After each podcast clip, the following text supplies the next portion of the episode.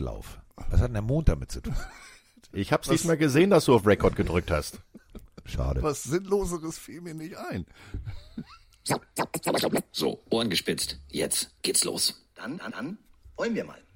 Drei mal drei ist neun. Was dann?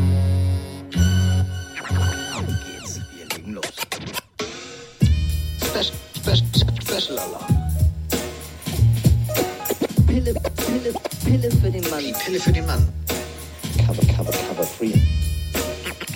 Carsten. Bennemann.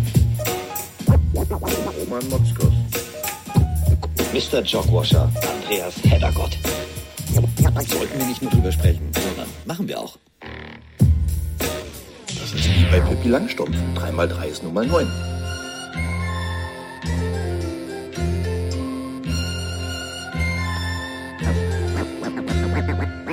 Mal 3 ist 9, wie die, wie die, wie. Und mal hier ist 11. Nee, was? Doch, nee. Doch, hasse. Ja, hasse. Es ist soweit, Freunde. An alle da draußen, an die Freunde der gepflegten triumviratschen Unterhaltung. Wir sind wieder da. Und das auch gut so. Und ähm, wir haben ja einen sehr guten Draht, Freunde. Wir haben ja einen sehr, sehr guten Draht zu äh, einem Menschen, der künstlerisch im Gegensatz zu uns tätig ist. Also wenn Heddergott malt, sieht das eher aus pff, Weihnachtsbaum, Weihnachtsmann, Sonne, Insel, Palme, weiß man nicht. Und ähm, bei Kollege äh, Roman Motzkus hat es auch nicht gelangt, um in der Sextinischen Kapelle die Decke anzumalen. Also haben wir uns jemanden besorgt, der es kann. Und das ist der Peer. Und äh, seines Zeichens heißt er Butch Dickens, äh, ja. Und das Ganze dann ja mit Pop Art beziehungsweise Football Art hinten dran. Ihr wisst schon, das ist der Mann, der die ganzen coolen Trading Cards macht. Unter anderem die aktuelle ist von Tour. Und jetzt alle Mann festhalten. Wir kriegen eine neue. Wir kriegen eine schöne Cover-Free Trading Card. Wir werden Roman nicht verraten, welche äh, Comicfigur aus dem Looney Tunes Universum er ist, aber ja, er wird eine. Er wird eine. Und ähm, damit Könnte nicht ich mir vorstellen, welche sie ist, aber ich sag jetzt lieber nichts. Nee, Roadrunner ist weg, mein Freund. Roadrunner ist ja der das Amon. ist ja auch ja, ja. groß und Federvieh. Also Silvester. Ja, äh, nicht Tweety. So, und äh, wir haben dann ja noch jemanden, der im Gegensatz zu uns äh, mit Computern und mit allem Möglichen umgehen kann. Und deswegen, Freunde, äh, aufgrund der letzten Folge, ähm, hau ich uns jetzt mal eben kurz was auf äh, in unsere WhatsApp-Gruppe, die wir ja haben, die da heißt Cover Free und das Bildhintergrund, äh, also das Hintergrundbild ist äh, sind die drei Stooges. Achtung, Freunde, die Grafik zur heutigen Folge kommt jetzt. Ja, mal gucken, wie die Jungs gucken. Kauerbanga! ja, wir haben die Turtles wieder entdeckt. Und dazu möchte ich euch noch mal kurz was zeigen. Ich war an meinem Schrank. Ich war an meinem Schrank. Und ähm, ja, ihr könnt ja beschreiben, was ihr seht. Warte mal, ihr seht ein Mikrofon und ja, da sitzt ein Typ hinter. Und was hat der Onkel an? Das ist richtig alt. Richtig alt. Und es passt noch. Das ist doch dein Konfirmations-T-Shirt. Ja, Michelangelo habe ich an. Die Turtles, wir sind da. So, und das bedeutet, äh, eigentlich sind die Turtles vier, der vierte Mann ist nicht da und das ist auch gut so, denn wir sind zu dritt. Und deswegen heißt es Cover Free. Und deswegen schalten wir jetzt in die angeschlossenen Funkhäuser. Einmal ins wunderschöne Hamburg, so kurz vor dem Volksparkstadion, was inzwischen nicht mehr Volksparkstadion heißt, sondern weiß ich nicht, irgendein Softwareanbieter bestimmt, der den Namen gekauft hat, Arena. Und dann schalten wir auch gleich nach Biggity Berlin. Da ist nämlich der Roman Motzkus auch da. Also alle sind da. Andreas ist da, Roman ist da. Guten Tag. Guten Tag. Ja, Freunde. Wir sind ja eher so die alten Männer des Footballs. Das muss man ja, muss man ja, kann man auch so deutlich sagen. Also wir sind ja nicht mehr die Jüngsten. Und jetzt geht's ja los. Die alten Recken treten ab. Und äh, dazu hat meine Footballfreundin Jule eine deutliche Meinung. Carroll nicht mehr Trainer bei den Seahawks, Bill Belichick nicht mehr Trainer bei den Patriots. Ich sag's, wie es ist, Freunde. Ich glaube, das ist die Apokalypse. Ähm, ich bin so gespannt auf eure Diskussionen, Meinungen und alles zu dem Thema. Ähm, ich möchte an der Stelle einfach nur sagen, danke Pete. Ähm, einfach eine richtig geile Zeit gewesen und ähm, danke für alles. Go Hawks. Ja, er ist weg, wie ECH, weg. Also ich bin traurig. Ich bin echt traurig. Ich meine das echt ernst. Warum? Warum? Ja, ich bin ja froh, dass wir drei noch hier sind. Also Ja, das eben. ja die letzten zwei, drei Tage ja nur so. Gestern Abend aus College-Sicht ist ja, ich sag mal, ja, ich lehne mich jetzt mal aus dem Fenster, der Bill Belichick des College Football zurückgetreten mit Nick Saban. Äh, deswegen habe ich schon gedacht, Mensch, ob ich hier heute Abend bei Cover 3 Selbstgespräche führe. Ja. Was ist? Ist irgendwie Schaltjahr, Mond und Sonne in einer Linie oder warum gehen die jetzt alle mehr oder weniger freiwillig? Ja, und Also dann auch noch Schaltjahr Bill. Belichick obendrauf. Ja, so, also Schaltjahr der auch noch es. weg. Ja, und, und, und, und, ähm, wie heißt der hier? Tennessee, Vrabel. Das verstehe ich am allerwenigsten. Ja. Er hat, hat keine erfolgreiche Saison gehabt und sie sehen im Moment nicht, dass er mit den jungen, neuen Spielern wie Levis zum Beispiel ähm, den Aufbau jetzt dann schafft. Aber jetzt mal Welcome to the Real Life. Wenn irgendwann mal was nicht mehr läuft, dann ist dieser Ruhm halt auch von gestern. Von daher ist das ganz normal. Das sind Business-Entscheidungen, die die Owner treffen, die wir vor 10, vor 15 und auch vor 20 Jahren schon alle gehört haben. George Seifert weg, ja, dann gab es einen, äh, einen Don Schuler, der plötzlich aufgehört hat und nicht mehr weitergemacht hat bei den Dolphins, äh, einen Tom Landry, wir haben die alle noch miterlebt. Äh, das ist ganz normal, das ist eigentlich eher unnormal heutzutage, dass Coaches länger als vier, fünf Jahre an einem Ort und einem Team bleiben. Da gibt es halt ein paar Ausnahmen, wie äh, Harbour zum Beispiel bei den Ravens oder auch Tomlin bei den Steelers. Aber das ist dann, wenn es irgendwann mal halt nicht mehr den nächsten Schritt nach vorne geht, sondern wenn überhaupt noch seitwärts oder auch rückwärts, dann müß, müssen halt auch Veränderungen gezogen werden. Und die Veränderung eines Coaching-Staffs ist immer noch einfacher, als ein komplettes Team auf links zu drehen. Das sind nun mal die Sportweisheiten, die wir so kennen und dann müssen auch da die Entscheider mal dran arbeiten. Was ich Ja, allerdings doch nicht immer ganz gut Pete. finde, ja doch, was ich immer ganz gut finde, ist, wenn man den Leuten dann halt auch ein komplett neues Umfeld bietet. Das heißt also, äh, äh, Pete Carroll hat ja fast auch den GM äh, in, in Seattle quasi mit beeinflusst und Bill Belichick war GM auch in äh, New England. Da muss dann halt auch mal ein frisches Blut her. Da muss neuer Input her. Und ich kann mir zum Beispiel sehr gut vorstellen, dass Rabel jetzt äh, bei, dem, bei den New England Patriots landet, weil der macht ja keinen schlechten Job, aber der braucht jetzt ein neues Umfeld. Aber ich habe Football-autistische Züge. Ich mag das nicht. Ich mag Veränderungen nicht. Überleg mal. Pete Carroll, also nicht, nicht ohne Grund fand ich ihn cool. Du kennst die Geschichte, wo Russell Wilson nackig vor uns stand und wir beide unser Lachen nicht verkneifen konnten. Da war das Eis zwischen mir und Pete gebrochen. Und der Typ ist einfach mal wirklich ein grundsympathischer Kerl. Und ich meine, es ist der einzige seit 1990, der sowohl College National Championship als auch den Super Bowl gewonnen hat. Und ich bin irgendwie, also weiß ich nicht, Bill Belichick macht mich schon traurig. Aber Pete Carroll, als ich das gelesen habe, war ich richtig traurig. Richtig traurig. Naja, das ist, Roman bringt es ja eigentlich, ihr, ihr beide drückt es unterschiedlich aus. Wir sind so lange dabei, dass wir es noch gewohnt sind, äh, dass Leute lange dabei sind. Wir sind es gewohnt, dass ein First Round Quarterback Draft Pick erstmal die ersten zwei Jahre Clipboard Junkie ist. Ähm, das, was da jetzt in Carolina passiert, dass, dass ein, ähm, hier, Kollege Purdy in San Francisco, das, das war früher völlig un, un, undenkbar. Heute ist es, ich nenne das ja immer die, die Prime-Geschichte oder wie Janet Jackson mal gesungen hat, What have you done for me lately? Genau was Roman eben sagt, was die letzten Jahre, Diggi, was, was geht morgen? Und da ähm, bin ich jetzt gespannt.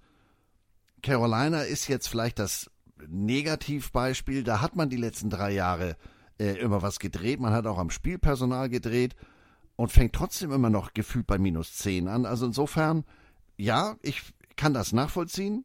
Gefällt mir nicht immer. Bin ich wie Carsten, autistisch veranlagt. Ähm, verstehe, warum das so ist. Und ich bin aber genauso gespannt, wie erfolgreich das jetzt ist. Weil das sind natürlich jetzt hier Schuhe äh, Shaquille O'Neal und ich habe Schuhgröße 4. Mal sehen, ähm, wie das vor, äh, welche Schritte mir damit gelangen oder um im Blei Bild zu bleiben, fliegen die volles Programm auf die Fresse. Und ich meine, wenn du jetzt schon Janet Jackson zitierst, dann kann ich nur sagen, anytime, any place. Ja. Im Falle von Bill Belichick, der wird schon irgendwo unterkommen. Oder Together Again wäre auch ein Janet Jackson Song. Denn irgendwo müssen die ja, also ja, Pete Carroll bleibt in Seattle. Also gut, der ist jetzt auch nicht mehr der Jüngste. Also mit 72 ist man in Deutschland schon lange in Rente. Okay, der macht da jetzt Advisory Board. So, vielleicht kommt Dan Quinn, wir wissen es nicht. Aber bei, im Falle von Bill Belichick, ich schmeiß jetzt einfach mal eine These in den Raum. Don Schuler, du hast den Namen gerade genannt, die meisten Wins. Da wird ein Bill Belichick notfalls für 12,20 Euro bei irgendeinem Team anheuern, denn diese Statistik will er noch haben. Das kannst du mir nicht erzählen, dass der jetzt sagt, oh, ich höre jetzt ganz auf, Freunde, ich bin raus. Ich kann mir schon gut vorstellen, dass er ein bisschen Pause macht und dass er jetzt erstmal abschaltet und dann äh, kommt irgendein Radiosender, Fernsehsender um die Ecke und möchte ihn in der Analyse in der Halbzeit haben Und Grumpy, Grumpy Bill, der wird dann wahrscheinlich auch den einen oder anderen schönen Spruch rauslassen.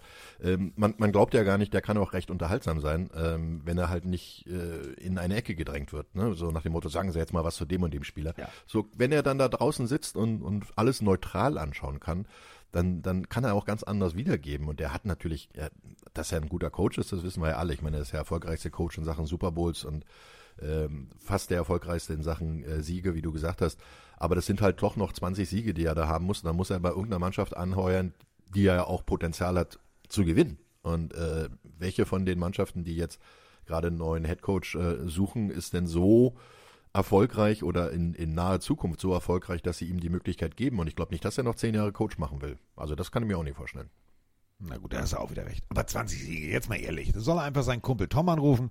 Der hat ja so gewisse Anteile bei den Raiders. Sagt er, Diggi, komm hier, der, der Davis, der dreht sowieso immer durch. Interims Head Coach macht er sowieso nie zum richtigen Job. Soll ich das mal kurz machen? Ich brauche nur 20 Siege, dann kann der nächste machen. Ich bin sehr, sehr, sehr, sehr gespannt. Ich bin aber auch sehr gespannt, äh, bevor wir uns jetzt äh, zu tief in alle möglichen Headlines und Tralala reinstürzen.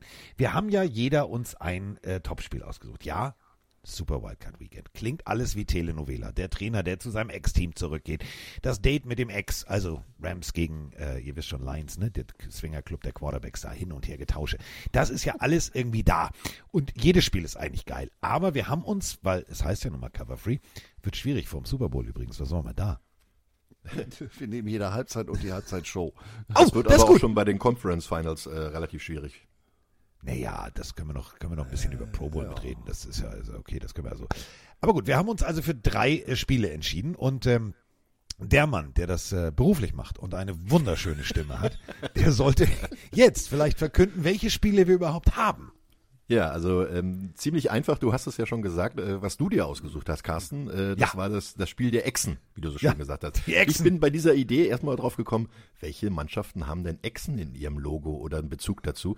Und er meinte, nee, der Ex-Quarterback jeweils. Weil das ist natürlich schön, äh, Houston, äh, Houston sage ich schon, Entschuldigung, Detroit spielt gegen LA. Die Rams gegen die Lions. Und da war doch was vor einer Weile. Ja. Da haben sich doch ein paar Quarterbacks äh, gegenseitig die Klinke in die Hand gegeben. Die beiden spielen also jetzt gegeneinander mit ihrem neuen Team gegen ihr altes Team. Das ist eine sehr interessante Geschichte. Ähm, und dann hatten wir alle drauf gedacht, also wir alle, äh, Carsten und ich, dass natürlich der Herr Heddergrott über seine Eagles äh, reden möchte. Weit Es gibt so gefehlt. Dinge, über die möchte ich nicht mehr reden. Genau, anscheinend. Nach den letzten Wochen hast du noch nicht mehr viel zu sagen da in der Richtung. Ähm, aber äh, er hatte sich ausgesucht, ähm, die Kansas City Chiefs gegen die Miami Dolphins, das äh, German Game Reloaded. Also auch da natürlich äh, schön genug Sachen zu sprechen. Ja, und ich hatte es ziemlich einfach gehabt, weil äh, ich rede über das Spiel, das ich kommentieren darf. Am also Sonntag, nämlich am Samstag, 22.30 Uhr, Houston Texans zu Hause gegen die Cleveland Browns. Auch da gibt es natürlich eine ganze Menge Stoff zu reden. Äh, und deswegen haben wir jetzt gesagt, dann machen wir die drei Spiele. Ja, dann würde ich doch einfach mal pauschal sagen, wir fangen äh, mit dem Offensichtlichen an. Ist ja immer so, Telenovela. Neuer Mann trifft alten Mann. Also nicht alten Mann, also nicht Pete Carroll alt, sondern ihr wisst schon, was ich meine. Nach der Trennung trifft man sich wieder. Das ist immer kein schönes Gefühl. Aber, und das ist eben der Punkt, Oma Edith, Andreas kennt sie noch, Oma Edith hatte eine Weisheit. Aufgewärmte Beziehungen, ja, das kann nicht funktionieren. Und so war es damals, falls ihr es alle nicht mitgekriegt habt, falls ihr erst in jüngerer Zeit zum Football gekommen sind. Also, Jared Goff mehr oder minder mit wirklich Bravour. Punktereichtes Spiel gegen die Chiefs. Bam, bam, bam, bam, bam. In den Super Bowl und da hat er dann kurzzeitig, ich will nicht sagen Talentverlust, aber er wirkte sehr ängstlich, überfordert, um nicht zu sagen, er guckte wie ein Reh, wenn's blitzt. Drei Punkte machten die Rams. War jetzt eher so suboptimal. Ona Krönke hatte eine Halsschlagader wie ein C-Rohr. Ihr wisst schon, NFL heißt nicht für lange. Ja, den schmeiß ich raus. Nee, nix war. War keine Alternative auf dem Markt. Wenn du im Super Bowl stehst, darfst du natürlich auch relativ spät picken. Also gab man ihm einen äh, bis zu 134 Millionen Dollar Vertrag. Genie und Wahnsinn lag dicht beieinander. Pum, pum, pum. Alles klar, tolle Spiele. 500 Yards gegen die Buccaneers geworfen, aber trotzdem 45-40 verloren, weil er einfach mal, ach, kann man mal, der, ach, der spielt nicht bei mir, ich werf den Ball da trotzdem hin. So, und dann war Schluss. Da war Schicht im Schacht. Da war bei Krönke Schluss und da war bei McVay Schluss. Und ganz durch Zufall. Ihr alle kennt die Geschichte. Äh, Wir kennen ein äh, Agentenpärchen, ähm, der Roman, der Andreas und ich, die Katzbrüder. Und die Katzbrüder waren durch Zufall mit Matthew Stafford in Cabo. Und in einem Whirlpool trafen sie durch Zufall, Badehose an, trafen sie durch Zufall Coach McVay mit Matthew Stafford, der natürlich aus Detroit weg wollte. um die Geschichte kurz zu machen, Matthew Stafford ging nach Los Angeles und ja, der arme Jared Goff musste Sonnen und Palmen eintauschen gegen Motor City. War allerdings genau das Richtige, denn seitdem spielt Jared Goff wie befreit auf, Dan Campbell hat die richtigen Worte gefunden und jetzt treffen diese Echsen mehr oder minder aufeinander. Und da hab ich persönlich, Jungs, richtig Bock drauf, denn mehr Überschrift geht nicht. Ey, das ist Lindenstraße in der NFL. Oh! Das, äh, das ist, ja, weil sie auch beide jetzt, wie du schon gesagt hast, äh, wie verwandelt, also das heißt Stafford nicht wie verwandelt. Stafford war ja vorher schon einer, der hat mir im College bei Georgia schon gut gefallen. Das ist so auch einer, der im wahrsten Sinne des Wortes dahin geht, wo es weh tut. Ähm, Goff, wie du sagst, Joff, äh, immer so ein bisschen äh, äh, Bambi bei Blitz und Donner. Und irgendwie scheint ihm da so, ich sag mal, die rauere Atmosphäre, so wie sich der kleine Jogwasher Detroit vorstellt, ähm, zu bekommen. Oder Campbell hat die richtige Ansage oder er findet es geil, wenn der Quarterback, wenn der, wenn der Head Coach beim, beim Warm-up die Updowns mitmacht. Ich habe keine Ahnung, aber ähm, der hat ja Lights Out geworfen dieses Jahr. Also viertbeste, viertbester Quarterback, wenn es nach Yards geht, mit 4575. Das war ja, du hast das Spiel eben angesprochen, an der Westküste eher so die Ausnahme. Also da geht, glaube ich, einiges. Ja, das Schöne vor allen Dingen in äh, dieser Konstellation, die es jetzt gibt, jetzt kann jeder Headcoach nochmal sehen, was der andere sozusagen besser gemacht hätte.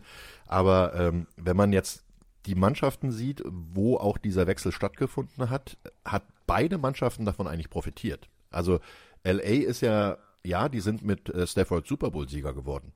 Haben sie mit äh, Goff nicht geschafft. Goff ist aber auch nochmal richtig in seinen zweiten Frühling gekommen in seinen jungen Jahren und ähm, hat in Detroit ein, ein Umfeld gefunden, das ihm ja wirklich au hat aufblühen lassen. Ne? Sie haben ein vernünftiges Laufspiel, Sie haben äh, zwar beide Running Backs des letzten Jahres verloren, haben dafür aber dann halt auch zwei gefunden mit David Montgomery und Jamir Gibbs, äh, der letztere sogar ein Rookie, der äh, ihnen halt auch wieder genau diese Option des Laufspiels offen lässt. Und dann kommt ein Jared Goff um die Ecke, du hast es gesagt, schon über 4500 Yards geworfen, 30 Touchdowns. Also in Detroit.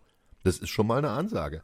Und ähm, dann hat er aber auch noch eine, eine recht brauchbare Defense gefunden, die zwar im Defense Backfield ab und zu mal ein bisschen, sagen wir mal, ja, die, die Zügel schleifen lässt, aber vorne doch relativ viel Druck ausübt. Und das sind äh, gute Varianten, die man da jetzt gefunden hat.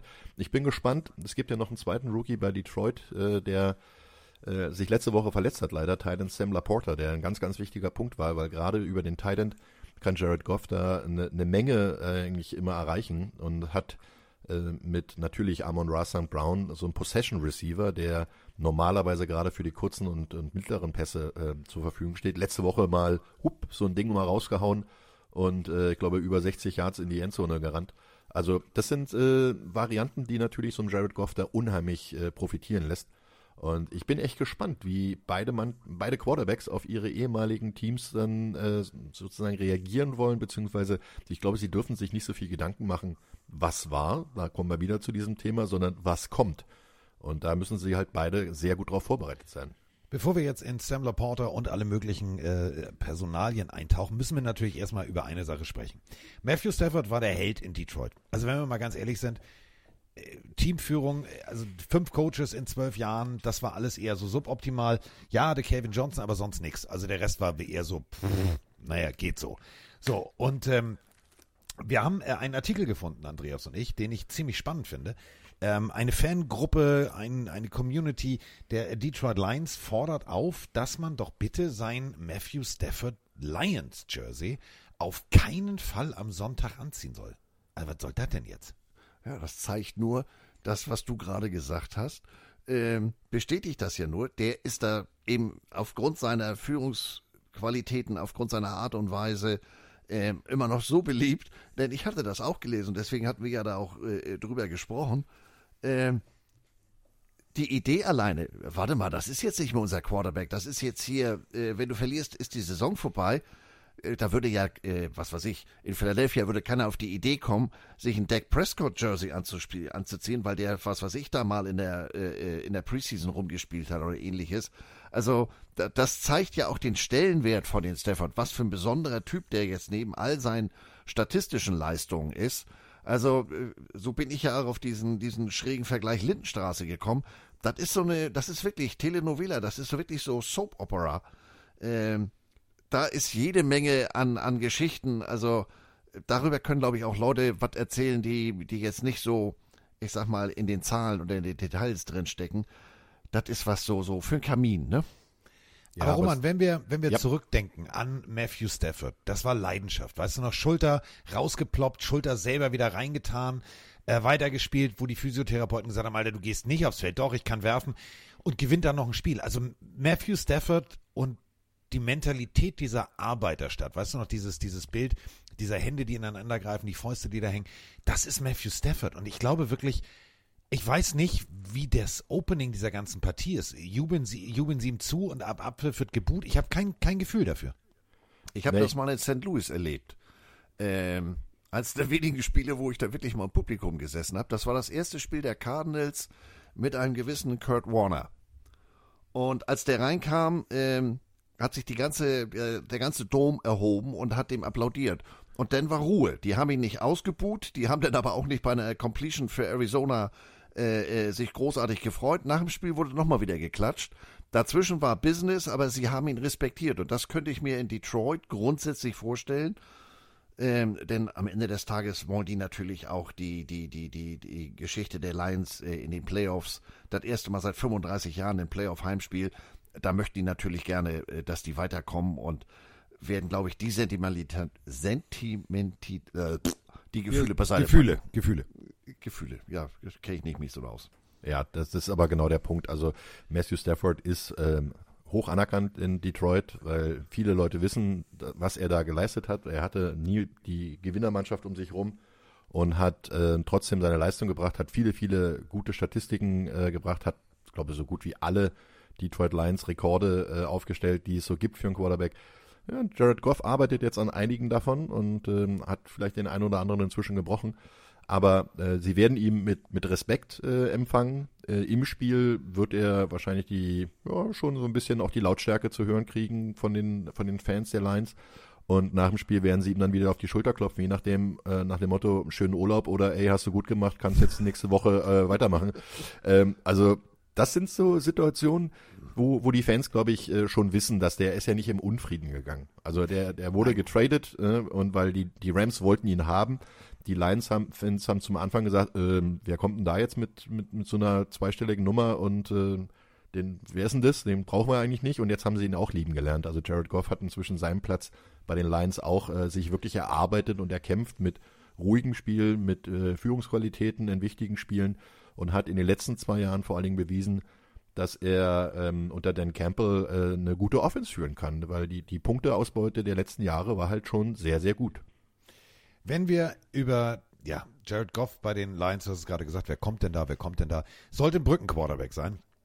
Aber ja, ist gekommen, um zu bleiben. Und wenn wir über Jared Goff, und dann sind wir auch gleich in der Partie, und seine Offense reden, dann müssen wir natürlich, du hast es schon thematisiert, über Sam Laporta sprechen. Sam Laporta, Rookie, Tight End ähm, und einfach, ja, der X-Faktor in dieser Offense. Wenn wir uns die Statistik mal angucken, normalerweise Tight End immer an der Line, alles klar, alles gut, so ab und an mal draußen, aber wenn wir uns angucken, der junge Mann hat tatsächlich, und das finde ich großartig, 981 Snaps Offense gespielt. An der Line 590, als Slot Receiver 202, als Wide Receiver 175 und jetzt kommt's als Running Back 14. Also dieser X-Faktor, der wird doch fehlen. Er ist noch nicht outgeruled, also das heißt noch nicht, dass er fehlt, aber Hyper-Extension im Knie, du kannst mir noch nicht erzählen, dass der topfit sein wird, oder? Nee, denn, denn äh, diese Cuts etc., das ist ja die äh, das maximale Gegenteil von dem, was du mit so einem äh, Hyperextended Knee machen solltest. Ähm, und das, das tut mir auch so ein bisschen weh. Das erinnert mich so an, an die Anfangszeiten bei Missouri, als die diese gnadenlose Spread gespielt haben. Da haben die, die, die Tight Ends auch immer weit draußen gestanden. Und der ein oder andere erinnert sich vielleicht noch, als die Cincinnati Bengals mal bei Hard Knocks waren.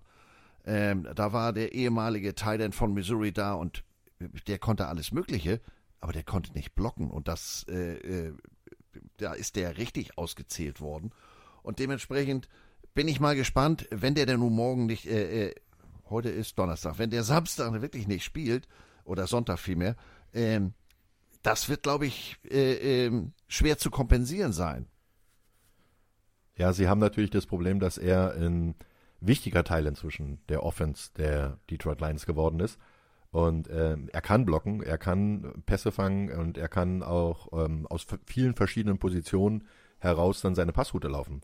Und so ein Hybridspieler, die werden ja immer mehr. Also Thailand ist ja eh schon eine Hybridposition, blocken und Pässe fangen, aber dann auch aus verschiedenen Positionen. Das haben aber inzwischen einige Mannschaften. Ne? Man, man sieht so, dass bei Debo Samuels, Cordell Patterson war das ja eine Zeit lang gewesen. Und ähm, das sind äh, Spieler, die oftmals eingesetzt werden auf Positionen, wo der Gegner ein Mismatch dann sozusagen vorgesetzt bekommt. Und das ist halt äh, beim Thailand sowieso schon so. Und mh, hm, er hat gestern nicht trainiert, heute ist er noch nicht als Status äh, vom Training drauf. Also der aktuelle Report von heute ist noch nicht ähm, online, also von daher können wir es noch nicht sagen, aber so ein Knie, ja, das kann wehtun, das kann auch Hyperextension ist halt, man hat es gesehen, das ist so ein bisschen durchgebogen worden. Wenn das äh, nur irgendwie geht, werden sie ihn spielen lassen, weil das Risiko, dass er länger ausfällt, können sie sich wahrscheinlich, sagen wir mal, einigermaßen leisten im Verhältnis zu dem, was er bringen kann. Äh, jetzt ist es ja nicht so, du musst für die Playoffs die schonen, äh, für die Playoffs, sondern jetzt sind die Playoffs. Jetzt ja. muss jeder spielen, der irgendwie äh, noch gerade ausgehen kann. Und ähm, wir werden es später nochmal ansprechen. Da habe ich auch noch eine, eine, schöne Zahl, die ich mir rausgesucht habe bei Houston gegen Cleveland. Ähm, die, äh, die Reports werden halt auch immer länger. Das ist ganz normal, wie am Ende der Saison. Und äh, jeder, der irgendwie noch gerade gebogen werden kann, wird am Samstag bzw. Sonntag auch oder halt am Montag auf dem Feld stehen. Detroit in der Presseerklärung, ähm, klar, man muss alle verletzten Spieler angeben, haben einfach mal komplett gesagt, die ganze O-Line hat einen Rest Day. Kein Wunder. Also ich meine, es geht gegen Aaron Donald und Co. Wenn wir uns die O-Line der Detroit Lions angucken, die macht natürlich speziell, du hast es gerade vorhin schon gesagt, Roman, im Run-Blocking einen extrem guten Job. Jetzt kommt natürlich ein ganz anderes Kaliber Pass Rush auf sie zu. Ähm, ich sehe da tatsächlich vielleicht den klaren Vorteil auf Seiten der Rams, denn wenn du Aaron Donald doppeln musst, dann ist natürlich irgendeiner immer frei, oder? Ja, das ist, glaube ich, auch das, oder das ist mir in der, in der Recherche aufgefallen. Und ich muss gestehen, das ist mir in der, vorher nicht aufgefallen, weil genau das, was du sagst, ich habe Aaron Donald auf dem Zettel gehabt und dann vielleicht noch Kobe Turner, die beiden Defensive Tackles. Aber dass die Kameraden Linebacker da hinten mit Hoke, Young und Jones äh, 81 Tackles, 61 Tackles, 145 Tackles. Und dann kommt er aus der Tiefe des Raumes auch noch mit Jordan Fuller, der Safety mit 94 Tackles. Also, dass die so eine äh, blödes Wortspiel, tief besetzte, gut besetzte Defense haben, das war mir so bei einem Record von 10-7 ehrlich gesagt nicht bewusst. Demgegenüber eine Offense Line, die äh, die viertbeste ist mit nur in Anführungsstrichen 31 zugelassenen Sacks, aber wie Carsten ganz richtig sagt, die haben jetzt aber mal äh, richtig alle Hände voll zu tun, weil ja, nehme ich den in die Doppeldeckung, was macht dann der nächste? Dann kommt vielleicht das zweite Plateau in Form der der Linebacker runter. Also da äh, Krawall und Remi Demi im Dom. Ja, vor allen Dingen, es ist halt auch eine bisschen andere Aufgabe inzwischen von Aaron Donald. Er ist nicht mehr alleine.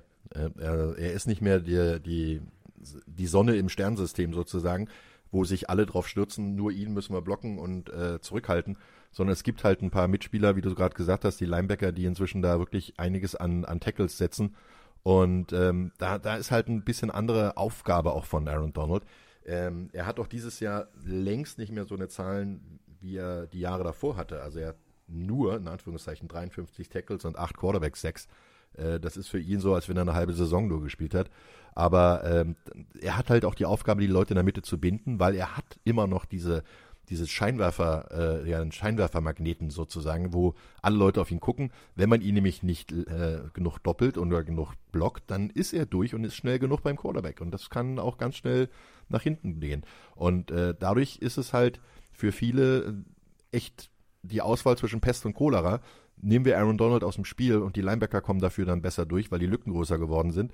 Oder ähm, lassen wir Aaron Donald in einer 1 zu 1 Situation und äh, ja, da müssen wir Ernest Jones oder jemand anders, Kobe Turner, dann vielleicht auch noch ähm, neu be be äh, beaufsichtigen, weil ja dann äh, Byron Young auch noch durchkommt. Also das sind alles so eine Varianten des Spieles anders geworden. Und man darf nicht vergessen, Sean McVay hat dieses Jahr auch wieder viele, viele Abgänge gehabt in, in der Mannschaft und hat trotzdem da draußen Playoff-Team geformt, was viele vor der Saison überhaupt nicht gedacht hatten. Viele haben ja gedacht, er, er hört auf nach der letzten schlechten Saison, die er so hatte mit dem Team, aber er hat sie halt äh, doch wieder umgebogen und nach vorne gebracht.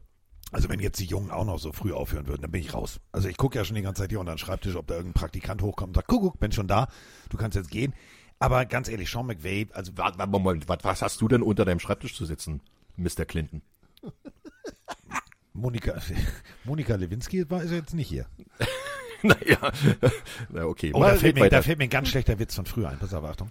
Praktikantinnen von hinten, Praktikantinnen von vorn. Ich fühle mich schon wie Billy sein Clinton. So, ähm, der war jetzt richtig schlecht. Ich weiß, Füße hoch Niveau kommt. So, ähm, wer ist er? Also Paula ist unter meinem Schreibtisch, aber die ist ja, also ihr habt das ja mitgekriegt, die ist ja jetzt schon, die hat ihr erstes Handy, ist ja nur ein Hundequietschi, aber sie hat schon ihr Handy.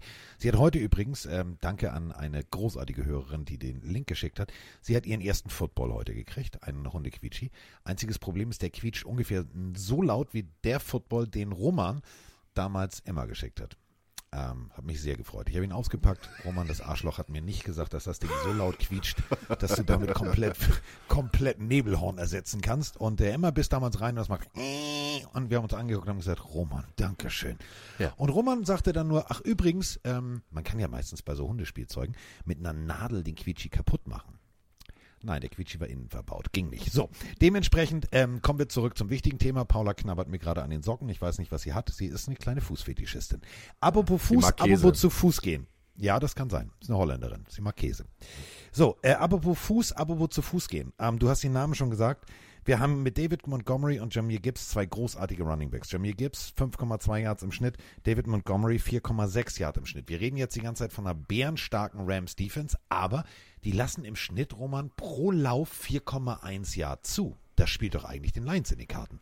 Ja, vor allen Dingen, weil du damit äh, Ball, Gegner und Spiel kontrollieren kannst, wenn du ein gutes Laufspiel hast. Und äh, wir wissen alle noch, auch aus den Zeiten von den LA Rams, dass Jared Goff ein wahnsinnig guter Play-Action-Passer ist. Also wenn du das Laufspiel respektieren musst, wenn du die Box voll hast mit äh, sieben oder vielleicht sogar acht Leuten, äh, weil der Gegner deinen Lauf respektiert, dann hast du halt auch aus dieser Variante sehr gute Möglichkeiten, Pässe zu werfen. Und das auf dem Amon Russell Brown oder ja, Sam Laporta, wenn er denn fit ist, oder jemand anders, der dann halt kurze Routen läuft, ein Reynolds oder ähnliches. Also das sind äh, alles Möglichkeiten.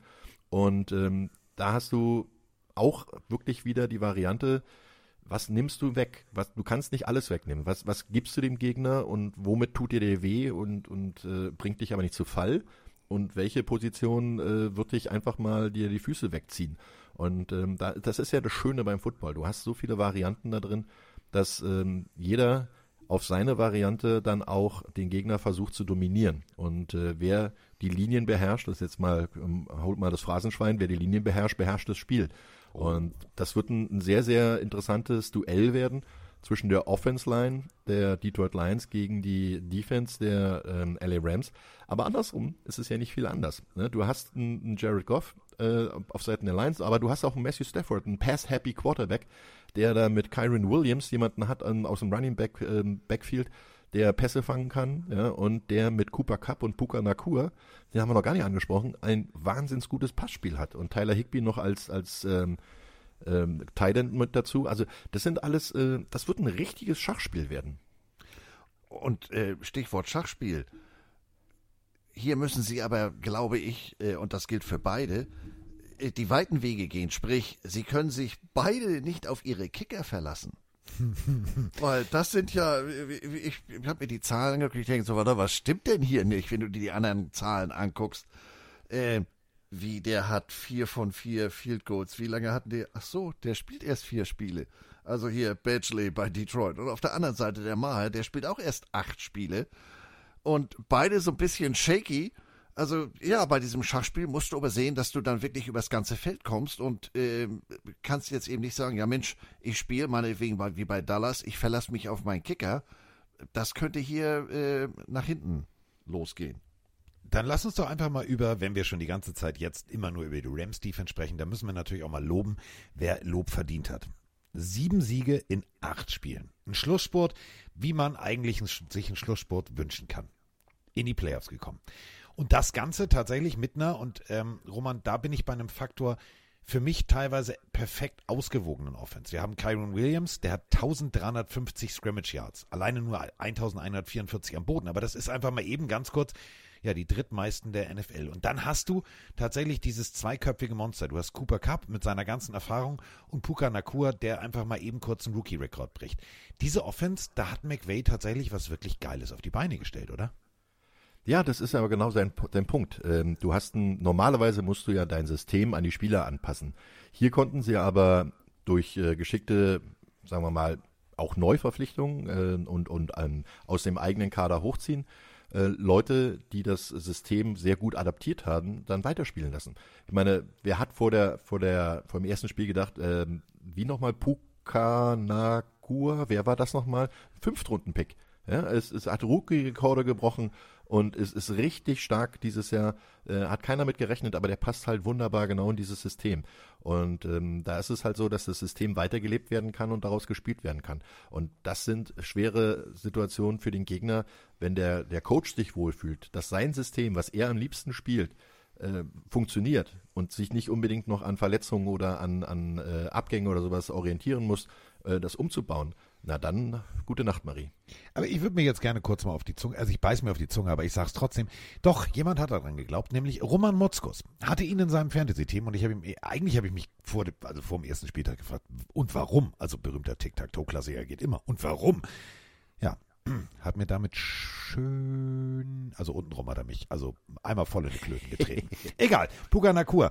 Ähm, du hast es äh, gesagt, äh, Andreas, Tyler Higby Tyler Higby jetzt gar nicht der, der, der, also was die Yardzahlen angeht, der große Faktor, aber immer der große Faktor, wenn es drauf ankommt. Ja, also 47 Receptions, zwei Touchdowns, aber ja, ich sag mal, wenn gar nichts geht, dann suche ich meinen Tight End. Und das ist ja sowieso so ein bisschen der Trend, die die, die letzten Jahren, äh, die, zum einen die Hybridrolle, die Carsten eben schon, äh Carsten, entschuldige, die Roman eben schon ansprach. Und zum anderen dass es eben äh, äh, inzwischen der, der Thailand äh, quer übers Feld bewegt wird und ähm, immer die letzte Option sozusagen, wobei das jetzt keine Wertung ist, sondern wenn gar nichts geht, auf den kann ich mich immer verlassen und da hat der Higby eben auch gleich äh, entsprechend sich einen Namen machen können. Matthew Stafford, wenn er Zeit hat, ist er richtig, richtig gut. Liegt natürlich auch ganz klar daran, er hat die Zeit, denn seine O-Line, ja, die ist in den Top 5. Aber, und jetzt kommen wir zum Punkt, Aiden Hutchinson auf Seiten der Detroit Lions kommt von rechts oder kommt von links. Das lässt sein Coach äh, ihm tatsächlich freie Wahl. Also soll vorher nur ansagen, vorher, was willst du, welche Seite? Okay, dann von der Seite. Linke Seite. Ich schmeiße es einfach mal so in den Raum. Also kein Rookie, aber erst in seinem dritten Jahr. Relativ unerfahren, 13 Spiele in dieser Saison gemacht, der Backup Left Tackle. Ähm, sah tatsächlich gegen sehr schnelle Pass-Rusher nicht unbedingt gut aus, Roman. Naja, wer sieht gegen schnelle Passrusher schon gut aus als 150 Kilo Mann oder 145 Kilo Mann.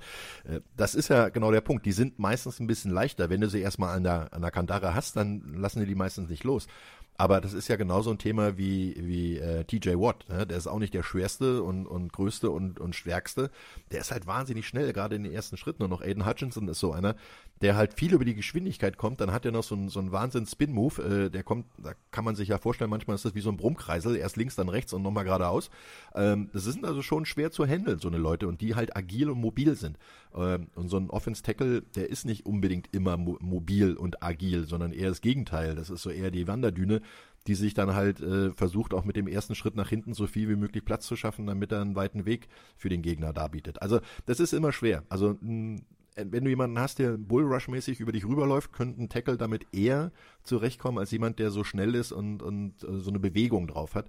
Und da ist Hutchinson gerade jetzt auch, ich glaube, der ist im zweiten Jahr, ne? Ähm, der ist äh, normalerweise ja heißt es ja immer, das zweite ja. Jahr ist das schwerste, aber der hat sich entwickelt. Der hat sich wirklich gut entwickelt. Ja, ich glaube, der hat auch richtig äh, äh, an sich gearbeitet. Im ersten Jahr hat er das ja auch mal in einem Interview gesagt, diese, diese sogenannte Rookie War, so nach dem Motto, Mensch, diese Profisaison geht ja an sich schon mal viel länger, aber ich habe ja äh, in meinem ersten Profijahr auch noch äh, oder auch schon eine ganze College-Saison äh, in den Knochen. Und ähm, dass der gerade mit diesem, mit diesem Brummkreisel, mit diesem Spin-Move, wie schnell der ist.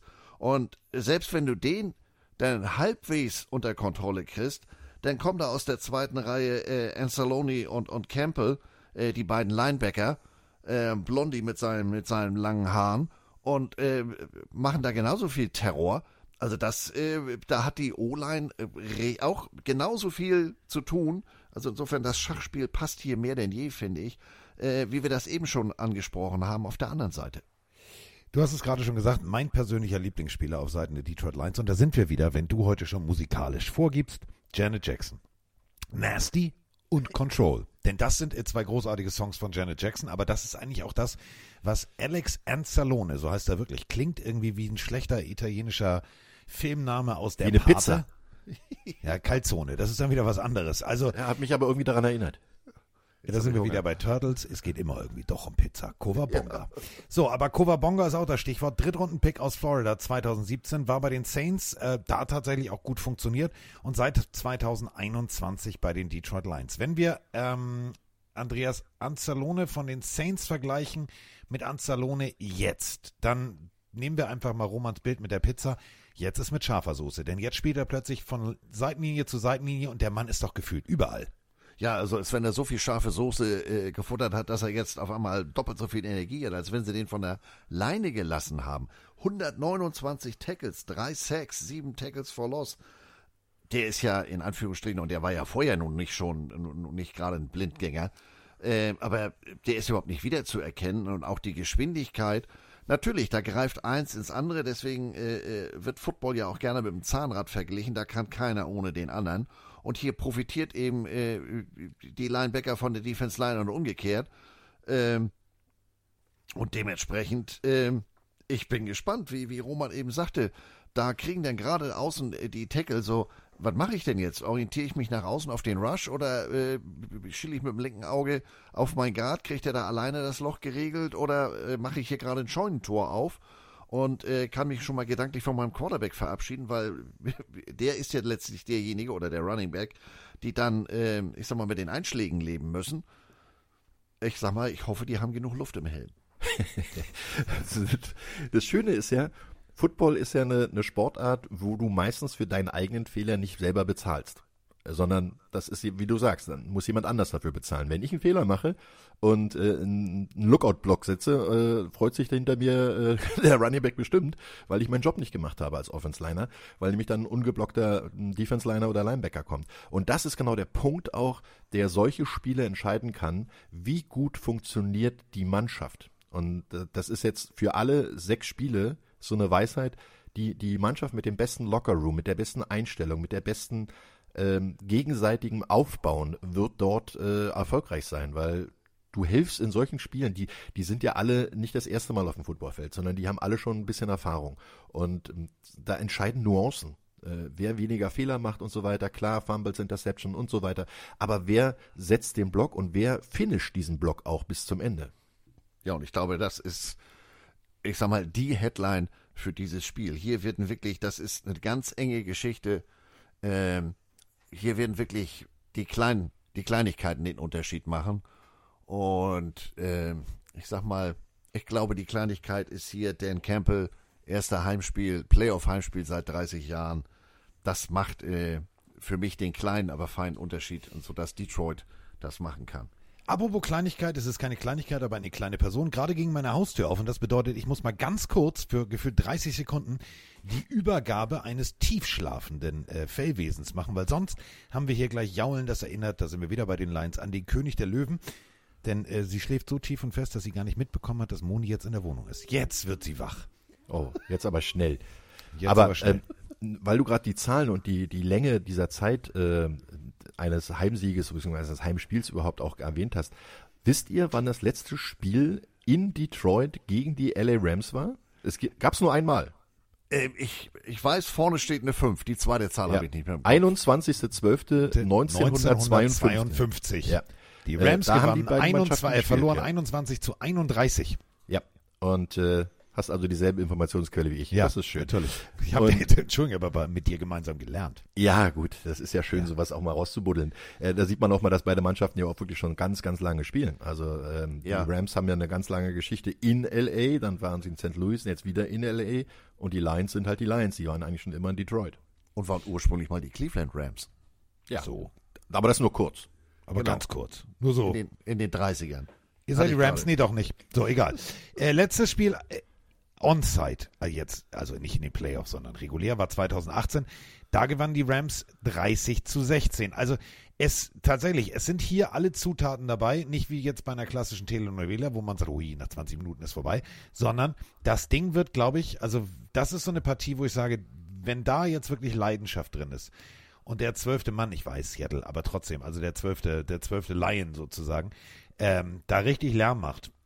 Denn Ford Field ist auch so ein Stadion, was echt unangenehm ist, wenn du da spielen musst. Ich glaube wirklich, das kann ganz, ganz eng werden. Also ich habe, mein Herz sagt Lions. Also allein, wir haben, ich habe einen neuen Satz gelernt äh, von einem Hörer vor zwei Folgen. Basierend auf äh, meinem Wunsch der Football-Romantik habe ich nur gesagt, Football-Romantik, habe ich verstanden. Das ist ja wirklich so eine romantische, also so eine Geschichte möchte ich. Ich möchte auch tatsächlich, also Fortsetzung wäre super vom, vom Lion King, so gerne bis, bis zum Super Bowl. Da hätte ich gerne den Abspann. Das wäre für mich so eine Geschichte, die würde ich nehmen. Alleine schon wegen Amon Ra, weil Roman und ich durften ihn ja kennenlernen. Unglaublich bodenständiger, lieber Typ. Das würde mir so gefallen, aber das wird ganz schön schwer. Ja. Ich bin, bin auch ein bisschen mehr äh, auf Seite der Lions. Äh, hat auch noch einen anderen historischen Grund für mich, weil ich glaube, ich kenne einen sehr leidensfähigen Mann, der äh, seit ich ihn kenne, und das ist immerhin seit 1988, also schon eine Weile her, äh, Detroit Lions-Fan ist und der durch alle Höhen und Tiefen so zugangen ist. Höhen damals Barry Sanders und so, ja, das waren die letzten Playoff-Spiele damals und so, äh, bis zu dem 0-16 oh. äh, in einer Saison und er ist immer noch Detroit Lions Fan und der, der lebt natürlich im Moment gerade auf der Wolke 7. Stefan Mücke, mein ehemaliger Mannschaftskamerad, ja. äh, der ist wirklich der, der Inbegriff eines Lions-Fans für mich. Und äh, da muss ich ge wirklich gestehen, auch da ist mein mein, mein Kumpelherz sozusagen ein bisschen näher dran. Und ich würde mich natürlich auch ähm, für Dan Campbell und auch für Amon Ra sehr freuen, weil die sind einfach in dem wirklich knallharten Business äh, NFL auch so ein bisschen Typen geblieben. Ja, also Amon Ra sehr höflich, sehr zurückhaltend, äh, außerhalb des Spielfeldes, auf dem Feld eine Bitch. Ja, also da kann man eigentlich sagen, ich bin ziemlich äh, gut erzogen worden, ich weiß nicht, was danach passiert ist. Also das ist auf dem Feld, das ist ein ganz anderer Typ. Äh, und Dan Campbell ist einfach geradeaus. Ich mag seine Art, ich mag sein ja. Coaching, ich mag seinen Umgang mit den Spielern. Von daher, und, also ich hätte gerne, dass die Lions gewinnen. Und seien wir auch ganz ehrlich, wenn wir den Vorspann von Hard Knocks betrachten, also wenn man uns hier als, äh, die Hörer haben uns ja eigentlich zu den Turtles gemacht, dann muss Andreas ja jetzt eigentlich auch auf den Vorspann zu sprechen kommen und sagen, ja, die Lions sind ja eigentlich wir. Denn wenn ihr das nicht gesehen habt, guckt euch nur mal den Vorspann Hard Knocks Detroit Lions an. Die kommen alle vom Stadion an, steigen aus dem Auto aus und Dan Campbell wartet. Jetzt gehen zwei Spieler rechts, zwei Spieler links und in der Mitte geht Dan Campbell. Und es sieht wirklich aus wie die Turtles, als sie klein waren. Und in der Mitte ja, geht Splinter. Stimmt, stimmt. Denn so. der ist ja, der so, ist ja eine ganz schöne Omen. Kante. Das ist ein Omen. Ja. Also wir sind uns einig, habe ich den Eindruck. Ja, genau. Ich hole meine, ich hol meine gefakte, die habe ich nicht bei Tars, sondern die musste ich wirklich äh, irgendwo aus, keine Ahnung, Denxiau Pinghausen oder so.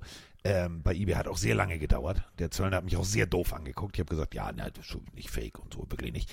Ähm, du kennst sie, Andreas, meine, meine, meine Beverly Hills Cop Gedächtnisjacke anziehen. Die ziehe ich an, damit setze ich mich auf die Couch. Dann sag ich mal, magst du Rap Music? So.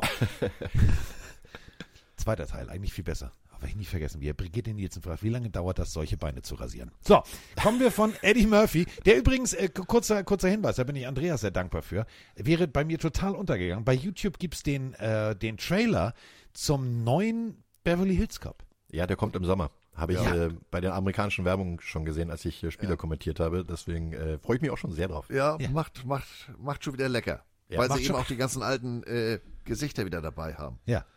Axel, du hast schon wieder Leute verärgert. Nein, ich Nein. doch niemals. Grani nicht sozusagen. So, kommen wir von, von Orangensaft zu orangenem Team, schätze ich mal. Die nächste Partie steht an, Freunde. Was machen wir? Ja, du, darfst auch, du, bist, du, bist, du bist doch der Chef. Hör mal. Du kommentierst doch. Beruflich. Ja, na, dann, dann würde ich sagen, machen wir doch mein Spiel. Das ist doch okay. Ja. ja. Dann mach's groß jetzt, komm. Ja, ja. Ich meine, hey, da muss man natürlich auch einen Spannungsbogen aufbauen. Cleveland Browns und Houston Texans da war doch was, da gab's doch was. Deshaun Watson ja. ist für eine Monster Trade und zwar den äh, First Round Pick nicht nur 2022, sondern auch 2023 und sogar 2024 von den Houston Texans zu den Cleveland Browns gegangen und hat danach, glaube ich, gefühlt fünf Spiele gemacht.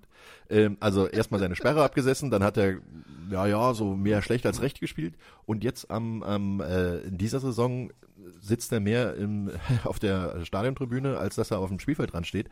Das sind halt, das sind Geschichten, glaube ich. Houston muss doch den ganzen Tag nur mit breiten Grinsen durch die Gegend laufen. Also die haben doch wirklich alles richtig gemacht. Die haben sich aus diesen Picks natürlich richtig gute Leute geholt Unter anderem halt, äh, weil sie den Bedarf hatten und weil sie natürlich auch die Möglichkeit hatten, äh, ein CJ, CJ Stroud, komische Namenskombination, ne? Da kriegt man immer. da Bin ich letztes schon- Mal auch gestolpert. ja, ja, bin freue ich mich schon auf Samstag. Wie, wie, lasse ich immer meinen Kollegen dann den Namen sagen. Ich sage dann nur Stroud, ja klar. Äh, also das sind, sind so, also das sind Geschichten, die kann nur die NFL schreiben, oder? Das, das geht ja gar nicht anders. Dass Vor die allem- jetzt gegeneinander spielen müssen. Vor allem der Witz ist, wenn du CJ Strouds richtigen Namen aussprichst, ist es einfacher als CJ Stroud. Das ist so ein Name, den kannst du nur nach sechs bis acht Bier. Dann Oh. geht das. Das, dann müsste ich es ja eigentlich können. Also heute nicht, aber sonst. Ja, aber du, du, du, du äh, entschuldige bitte, du bist nüchtern am Mikro. Weil Coleridge Bernhard finde ich viel einfacher als CJ. Kannst du nur vernuscheln. CJ. Coleridge Bernhard. ja. Das ist ein schöner Name. Ja, oder? Da hat sich die Mutter, da hat sich die Mutter Gedanken gemacht. Ja. Ich weiß nicht, Also, zwar- ich weiß auch nicht, wie aus Coleridge Bernhard CJ wurde, aber hey, wer sind wir schon? Ähm, ja, du hast es gerade gesagt, der Freund des halben Handtuchs, wie Andreas immer so schön sagt, weil wir dürfen nicht mehr Bademeister sagen. Ähm, der sitzt ja jetzt auf der Bank. Und das bedeutet, und da sind wir wieder bei Telenovela, Joe Flacco.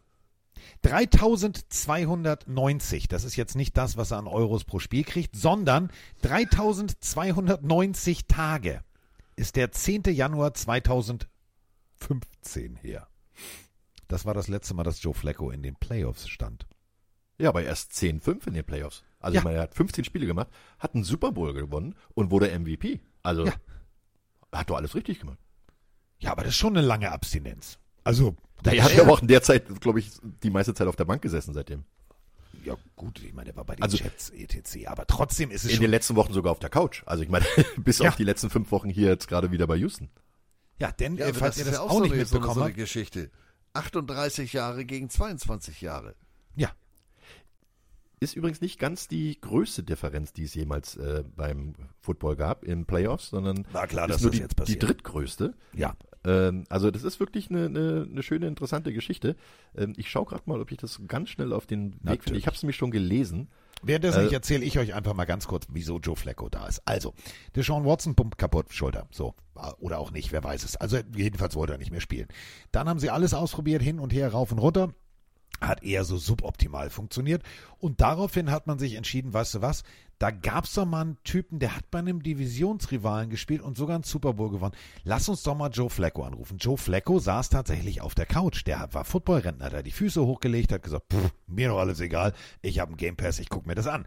Und jetzt ist er wieder da und spielt. Und ähm, wenn wir das Browns-Spiel letzte Woche gesehen haben, dann wissen wir, was die Browns ohne Joe Flacco sind, offensivtechnisch, nämlich gar nix. Und deswegen ist es einfach ein geiles Matchup, wo ich tatsächlich sage, ich werde Roman zuhören, weil da habe ich richtig Bock drauf. Ja, es ist ja auch ein Rematch aus Woche 16, wo die beiden schon mal aufeinander getroffen sind. Ähm, gut, da hat jetzt Kollege Stroud nicht gespielt. Dafür hat äh, Flacco wie vom anderen Stern gespielt.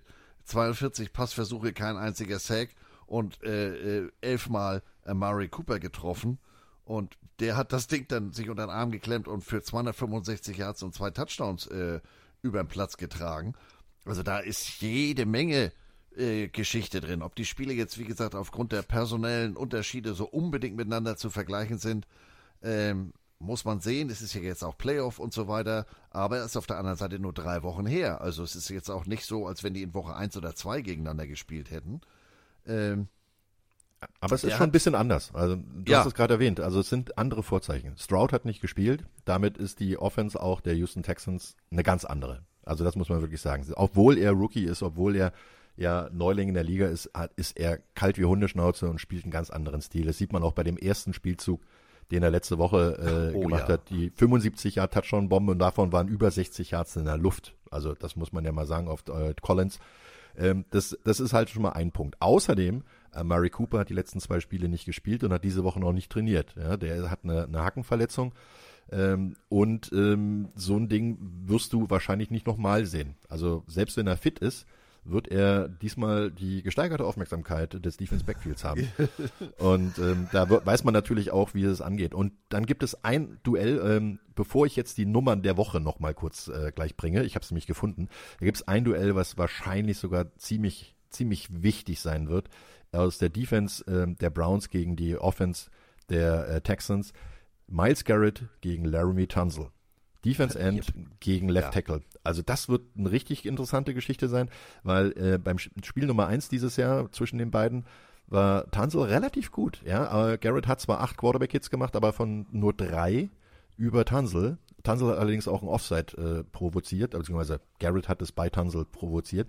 Und das wird genau der Punkt sein. Ja? Garrett ist ja so eine, eine Mischung aus Geschwindigkeit und Kraft. Also der, der ist ja ein Monster. Wenn der, der kann über dich rüberlaufen, um dich rum, äh, unter dir durch, oben über dich rüber. Also der kann alles. Und äh, wenn du da einen der besten Tackles ähm, trotzdem dagegenüber hast und der geht schon freiwillig ins Offside, weil er Angst hat oder nicht Angst hat, weil er denkt, dass er vielleicht nicht schnell genug hinten ist. Das ist schon schon eine echte Aufgabe.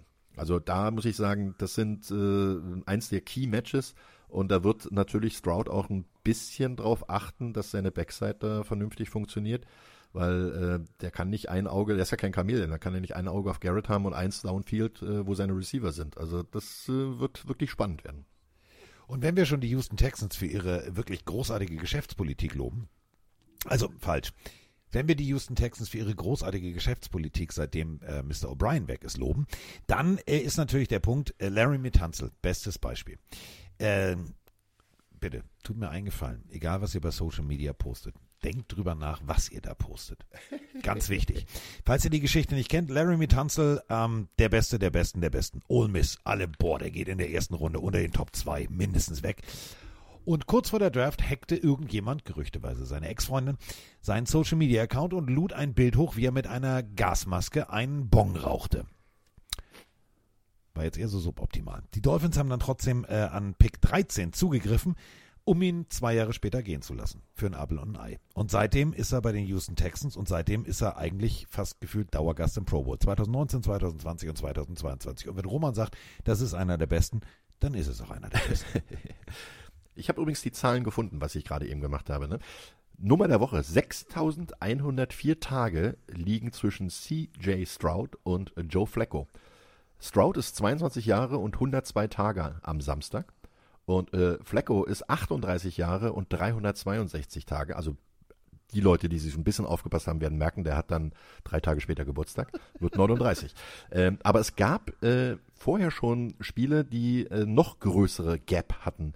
Unter anderem Tom Brady gegen Jalen Hurts. Am ja. 16. Januar 2022 lagen zwischen den beiden 7674 Tage. Also das ist mal ordentlich und sogar im Super Bowl gab es das zwischen Patrick Mahomes und äh, Tom Brady. Das waren 6619 Tage. Ja, der kleine CJ Stroud. Jetzt wissen wir nämlich auch, ich wollte es kurz nochmal auflösen. Der Name Coleridge ist übrigens der Vater, äh, Name des Vaters. Coleridge ja. und äh, Kimberly, so heißen die Eltern. Und äh, zur Schule gegangen ist er übrigens jetzt alle Mann festhalten. Klingt wie ein Burger. Pass auf, Achtung. Rancho Chucamonga. Oder wie Turtles. Rancho Chucamonga ist, eine, ist übrigens eine Kleinstadt in Kalifornien und von da aus ging es dann nach Ohio. Also 2001 erst geboren. Das ist, der ist wirklich, der ist richtig jung, wenn wir mal ganz ehrlich sind. Ja, aber schon richtig, ja, ich hätte jetzt was anderes, angekommen. Fünf Interceptions. Wolltest du abgewichst sagen? Ja, genau. ähm, das, ich finde das unglaublich beeindruckend. Fünf Interceptions, über 4000 Yards ähm, hat ja nur auch ein, zwei Spiele schon nicht gespielt. Also kalt wie Hundeschnauze. Unglaublich. Ja, vor allem 23 Touchdowns geworfen, 5 Interceptions, die beste Touchdown-Interception-Ratio in der äh, gesamten Liga. Für alle Quarterbacks mit mehr als 100, Yard, äh, 100 Pässen.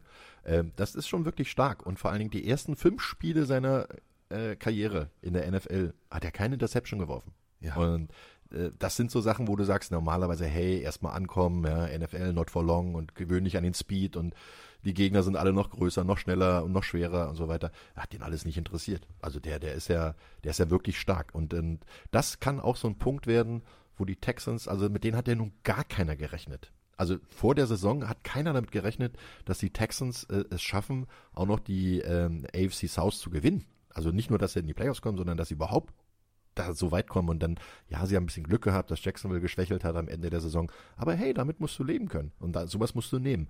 Und das sind äh, schon sehr, sehr gute Voraussetzungen. Jetzt zu Hause im Energy Stadium und gegen eine Mannschaft, die in der Offense äh, so gut, ja, gut ist, aber in der Defense natürlich sehr, sehr stark ist. Da rechnet wieder keiner mit ihnen. Die machen sich ja selber zum Underdog.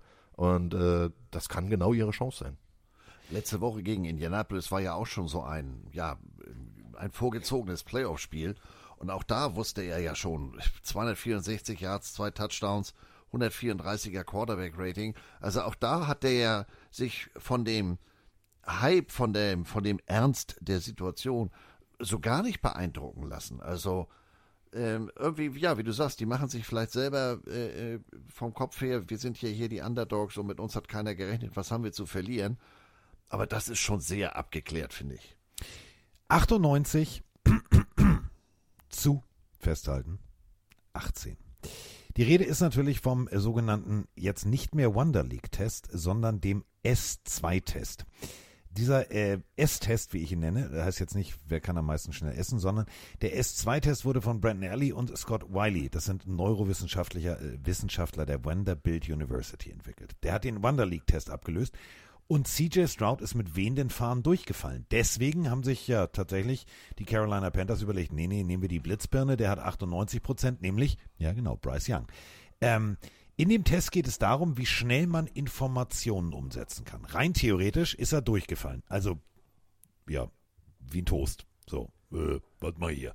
So, aber wenn ich mir CJ Stroud auf dem Feld angucke, Roman, ist es ja wirklich, der geht so cool durch seine Progressions durch und diese etwaigen Situationen, die er noch mit einrechnet, wo ist der Safety im Verhältnis zum Cornerback, das ist einfach mal Football-IQ vom Allerfeinsten. Ja, das ist genau, was ich sagen wollte gerade. Diese Football-Intelligenz, die er da hat, ähm, das, das kann man auch nicht äh, irgendeinen Test nachvollziehen ob das so gesehen wird oder nicht, weil so ein Test, den absolvierst du in irgendeinem Klassenraum oder in, in, in irgendeinem Besprechungsraum, ähm, da steht keiner mit 150 Kilo dir gegenüber, dem läuft der Sabber aus dem Gesicht und äh, will dich umhauen, sondern äh, das sind halt, das ist ja kein Wunder. Ich meine, in der Natur ist es ja auch so, wenn du unter Druck stehst, wenn du in Gefahr bist, dann kannst du schneller laufen, kannst schneller denken und reagierst einfach. Und bei ihm sind es Sachen, die sich in, in kürzester Zeit seiner, seiner noch wirklich sehr jungen äh, Profikarriere wirklich automatisiert haben. Der geht ganz viel durch sein, durch sein Read durch, der hat auch jetzt nicht unbedingt die, die äh, Magier als Receiver oder sowas, ja, also die da irgendwie übers Feld schweben und äh, jeden Ball einhändig fangen, sondern ich meine, der hat einen Dalton Schulz bekommen, der ist erfahren, der ist sicher, äh, ist ein, ein guter Talent. Dann hat er Tank Dell, den hat er wirklich sehr gut gefüttert, der ist leider jetzt verletzt. Und Nico Collins, der, von dem hat früher auch noch keiner was gehört. Äh, das sind alles so äh, Spieler, die machen sich gegenseitig besser. Und das ist auch wieder so ein Thema, was wir vorhin schon kurz angesprochen haben ein Miteinander, ein Füreinander, ein guter Lockerroom. Und ich glaube, da hast du halt ähm, im Moment in Houston eine gute Kombination. Rookie Head Coach und Rookie Quarterback. Es ist das erste Mal in der Super Bowl Era, dass diese Kombination ja in die Playoffs einzieht. Und Andreas, wenn wir ganz ehrlich sind, wir kennen noch den Head Coach Eddie Ryans als Spieler. Der Typ hatte auch, also ich sag mal so, Roman hat es gerade beschrieben. Der hatte nicht unbedingt immer Sabber vom Mund, aber der hatte auch wirklich, also das war ein richtig harter Hund. Ich glaube, das ist das Richtige für nicht nur diese Franchise, sondern auch für diesen Quarterback. Ja, und äh, du hast ihn ja gerade ganz richtig beschrieben. Und wenn man ihn setzt, äh, sie haben ihn ja gerade letzte Woche beim, beim Indianapolis-Spiel äh, oft an der Sideline gezeigt, wie er da emotional mitgeht der hat den Hebel im, im positiven Sinne komplett umgelegt für mich. Das ist jetzt keiner, der da wie so ein, wie so ein tasmanischer Teufel an der, an der Sideline auf und ab springt, sondern äh, der weiß, worum es geht. Das bringt er, der hat sicherlich eine äh, entsprechende Intensität ähm, im Training etc. Aber ist jetzt, strahlt Ruhe und Vertrauen aus. Also die Chemie, die Roman gerade ansprach, die geht, glaube ich, ähm, schon vom Head Coach aus und überträgt sich auf seine Spieler und das hilft gerade so einem jungen Spieler wie dem Stroud ähm, ganz immens. Und insofern, äh, wir sprachen hier vorhin äh, die bisherigen teilweise Coaches der der Texans an. Also gerade wenn ich an O'Brien denke, der war ja der doch etwas emotionaler, sag ich mal, auch in seiner Entscheidung. Und ähm, du kannst weg. Ja, das machen wir jetzt mal ganz anders. Heute spielen wir mal ohne Hände. Ähm, finde ich, finde ich großartige Story. Also irgendwie ist das so, wir sind schon wieder in der Littenstraße, habe ich den Eindruck. Ja, nicht ganz, aber es ist wieder eine schöne Geschichte. Also eigentlich auf beiden Seiten. Ähm, die einen verkaufen Haus und Hof und äh, geben denen jetzt auch noch die Ländereien. Und der hält es nicht mal für nötig, in der Teamzone zu sein. Der sitzt irgendwo in der Loge oder sowas. Dafür holen sich jetzt einen alten Mann vom Sofa Äh, und auf der anderen Seite, Diggi, darfst du hier überhaupt schon rein? Das mit dem Siegerbier lassen wir jetzt aber mal, weil du darfst erst ab 21. Er sieht ja wirklich auch noch so jung aus. Also das finde ich, ist, ist, eine, ist auch wieder eine wunderschöne Geschichte. Äh, Ich muss übrigens mich korrigieren. Ich habe vorhin DeMarco Ryans, glaube ich, gesagt. DeMico Ryans heißt er natürlich. Ähm, ist ja auch einer, der. Ist ja nur jetzt Generalprobe für Samstag, das geht schon. Genau. Der, der ist jetzt auch nicht gestern erst vom Hof gelaufen und ist heute Head Coach, äh, sondern der war ja natürlich auch eine ganze Zeit lang, äh, wie du es gesagt hast, ein erfolgreicher Spieler und war auch noch ein erfolgreicher Defense-Koordinator bei den San Francisco 49ers und war mit dem ja immerhin in der vergangenen Saison auch bis ins äh, Conference Final gekommen.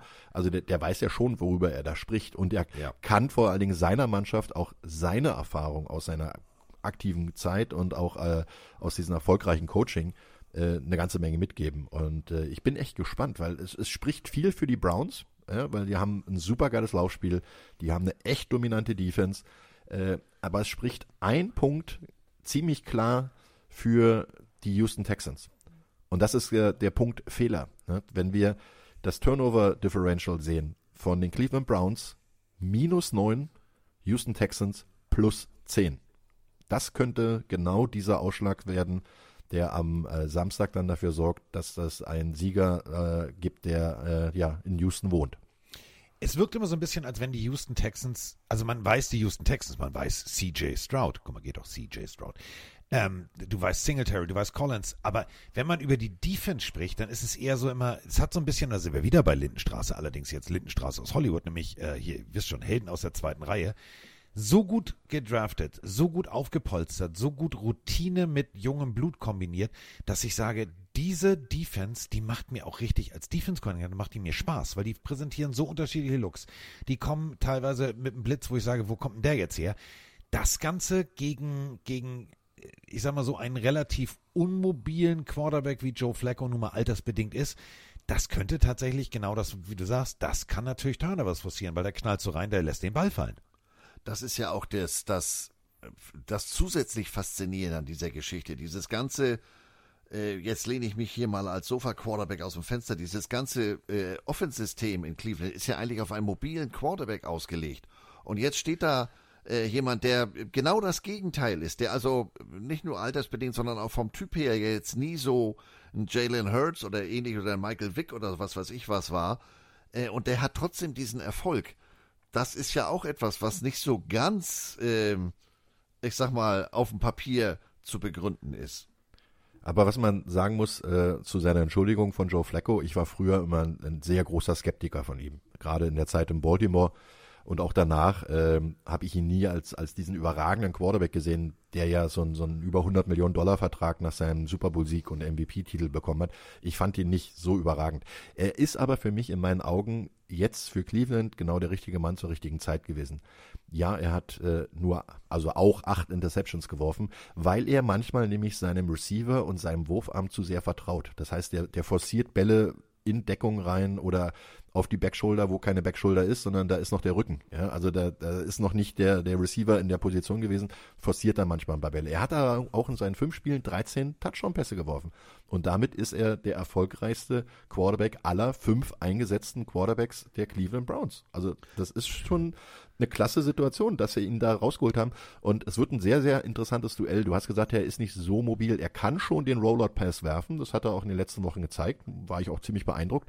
Aber dieses Duell mit Jonathan Greenard und Will Anderson, die beide äh, als Defense End dort so eine Meet Me at the Quarterback Strategie fahren, die haben nämlich in den letzten drei, vier Spielen richtig äh, sich beim Quarterback getroffen. In den letzten fünf Heimspielen hat Will Anderson als Rookie sechs Quarterback-Sacks, in den letzten zwei Spielen sogar jeweils zwei. Greenard hat auch in den letzten vier Spielen äh, drei Sacks gemacht. Also das sind äh, schon Situationen, jetzt zählt's. Ja? Am, am, Im Dezember, Januar, da wird der wichtige Football gespielt. Und wer im Januar seine schlechteste Leistung bringt, der hat dann halt einen längeren Urlaub. Fliegen oder siegen, ganz einfach. Wenn wir ähm, eine Sache nochmal ganz, ganz deutlich hervorheben wollen. Ähm, ich habe ja einen Tight End hier. Ja gut, der hat nie gefangen, der hat nur geblockt, weil er mal schädeln wollte, aber es ist eine andere Geschichte. Der Herr Heddergott, er hat ja Tight End gespielt. Und damit äh, habe ich Ich jetzt... auch. ex- Ich war... Fall mir doch jetzt nicht in den Rücken. Also ich habe zwei Tight Ends hier. Der eine konnte fangen, der andere manchmal. Und ähm, wenn wir jetzt eine Personalie, und das finde ich das, das Paradebeispiel, um das zu unterstreichen, was Roman gerade gesagt hat. David Njoku, Tight End, Ja, ja. wollte teilweise schon weg, fühlte sich da in dieser Offense überhaupt nicht wohl.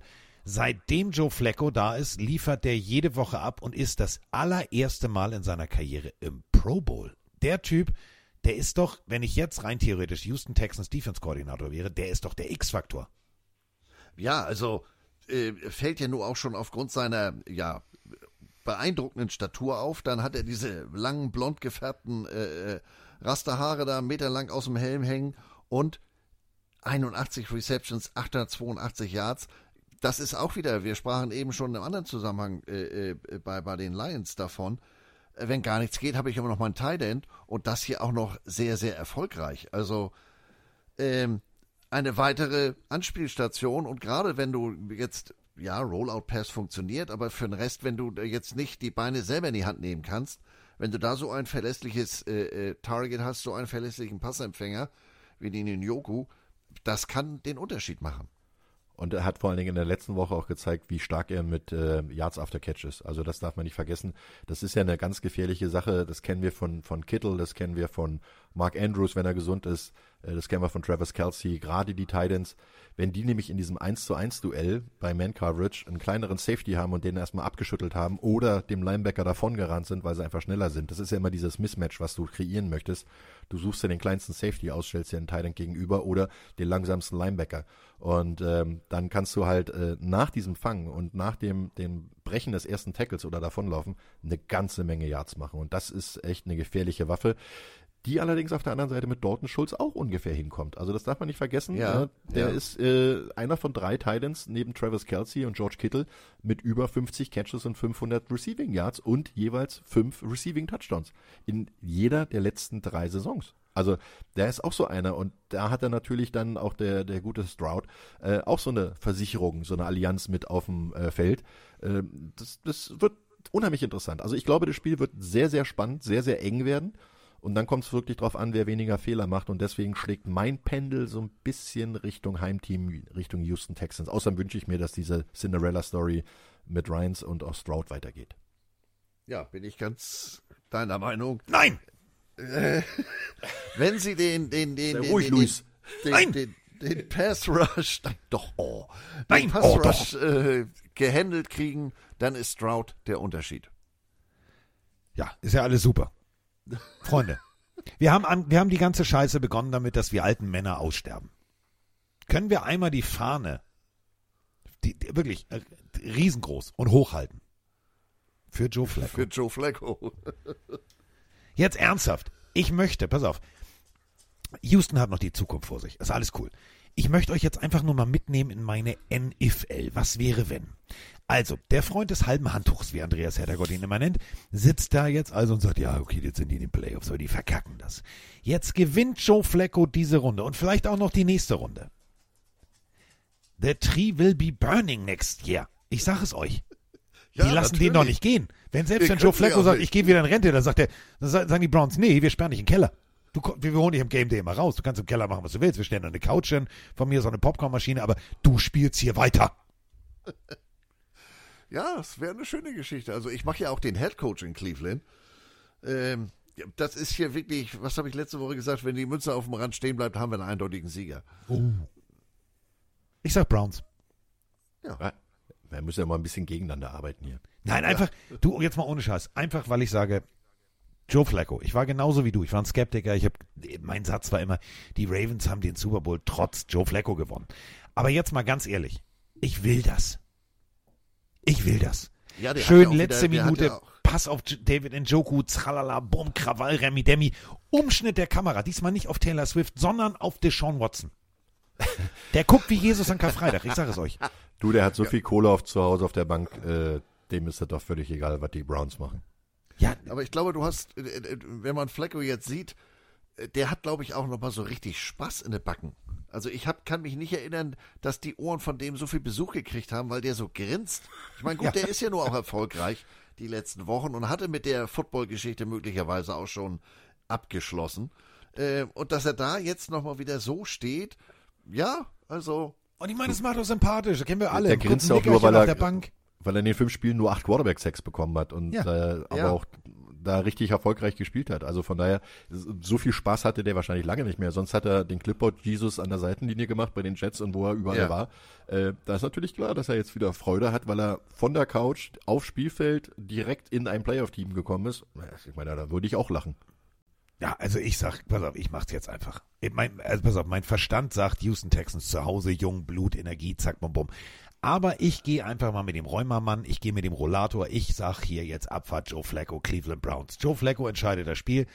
Deshaun Watson hat richtig schlechte Laune, ich habe richtig gute Laune, alles wird super. Ja. Da siehst du, haben wir das doch geklärt. So. Zwei sind nicht drei. Das haben wir spätestens in der äh, Melodie zum Opening erfahren. Denn dreimal drei und ihr wisst schon. Und dementsprechend sind wir jetzt beim dritten Spiel. Nach einer Stunde 15. Das ist ja schnell. Ja, hast du noch was vor? Stehst du im Halteverbot oder was? Nee, aber der Nee. Bergdoktor ruft. Der Bergdoktor ruft. Nee, meine Ersatzdroge ruft. Digga, jetzt mal ernsthaft, du guckst nicht der Bergdoktor. Nee, ich guck Handball-EM. Ja, Nein, nicht auch. du. Ja. Du guckst der Bergdoktor? Naja, warum nicht? Ist doch lustig. Ich kenne das nicht mal. Ich kenne den Landarzt, aber auch das nur, weil es in Es Kappeln, gibt inzwischen Schleswig-Holstein 17 gespielt hat. Staffeln vom Bergdoktor, ja? 17. Im ZDF. Das ist für Menschen in unserem Alter so die Zielgruppe. Ich weiß, ich kann dich nicht hören. Wann Außerdem- läuft das? Außerdem sind da immer so schöne Bilder vom, vom wilden Kaiser aus Elmau und so. Der wilde Äh, Kaiser? Alpenpanorama. Ja. Kennst du nicht den Berg, der wilde Kaiser? Meine Güte. Wo, wo ist denn deine Allgemeinbildung hin? Ich kenne noch die Allgemeinbindung vor allem. Allgemeinbindung. Hört genau hin. Bildung. Du hast Bindung gesagt.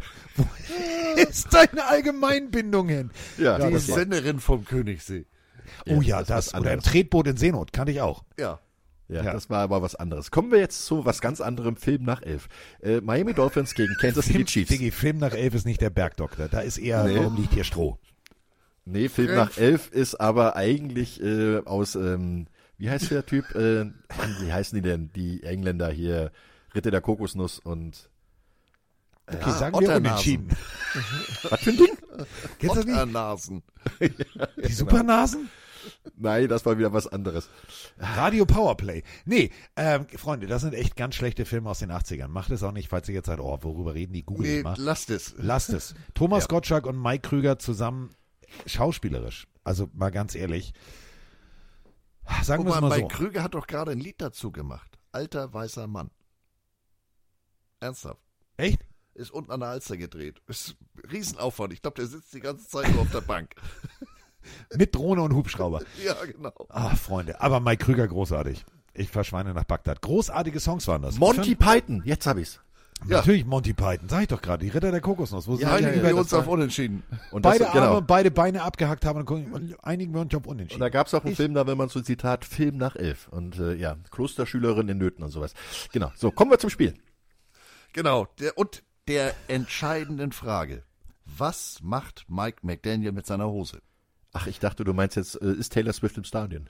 Die, Das ist ich bin Klamottenmann. Ich, mit dem Taylor, ich, ich ziehe nur Kerle an. Du, der, da, der wird äh, wahrscheinlich die kurzen Hosen anhaben oder die Hosen hochziehen und da Stopp, drunter stopp, statt stopp, Tonschuhen stopp, wird er stopp. dann Stiefel haben. Stopp, stopp, stopp. Wir müssen nochmal. Der eine sagt, wo ist deine Allgemeinbindung? Deutsche Sprache, wichtige Sprache. Ich zieh nur Männer an. Das mag sein, weil du eine Right Set Fred Gedächtnisfrisur hast und mit mir bald in Köln bist. Das kann ja passieren. Aber ich ziehe, ist ein Unterschied. Du ziehst sie ja an. Also du ziehst ihnen die Klamotten an. Bitte sag es richtig. Ich brauchte jetzt einen Moment, um dir folgen zu können. Was hast du denn für Ohren heute, sag mal? Bist Ich du bei der Stasi gewesen oder was?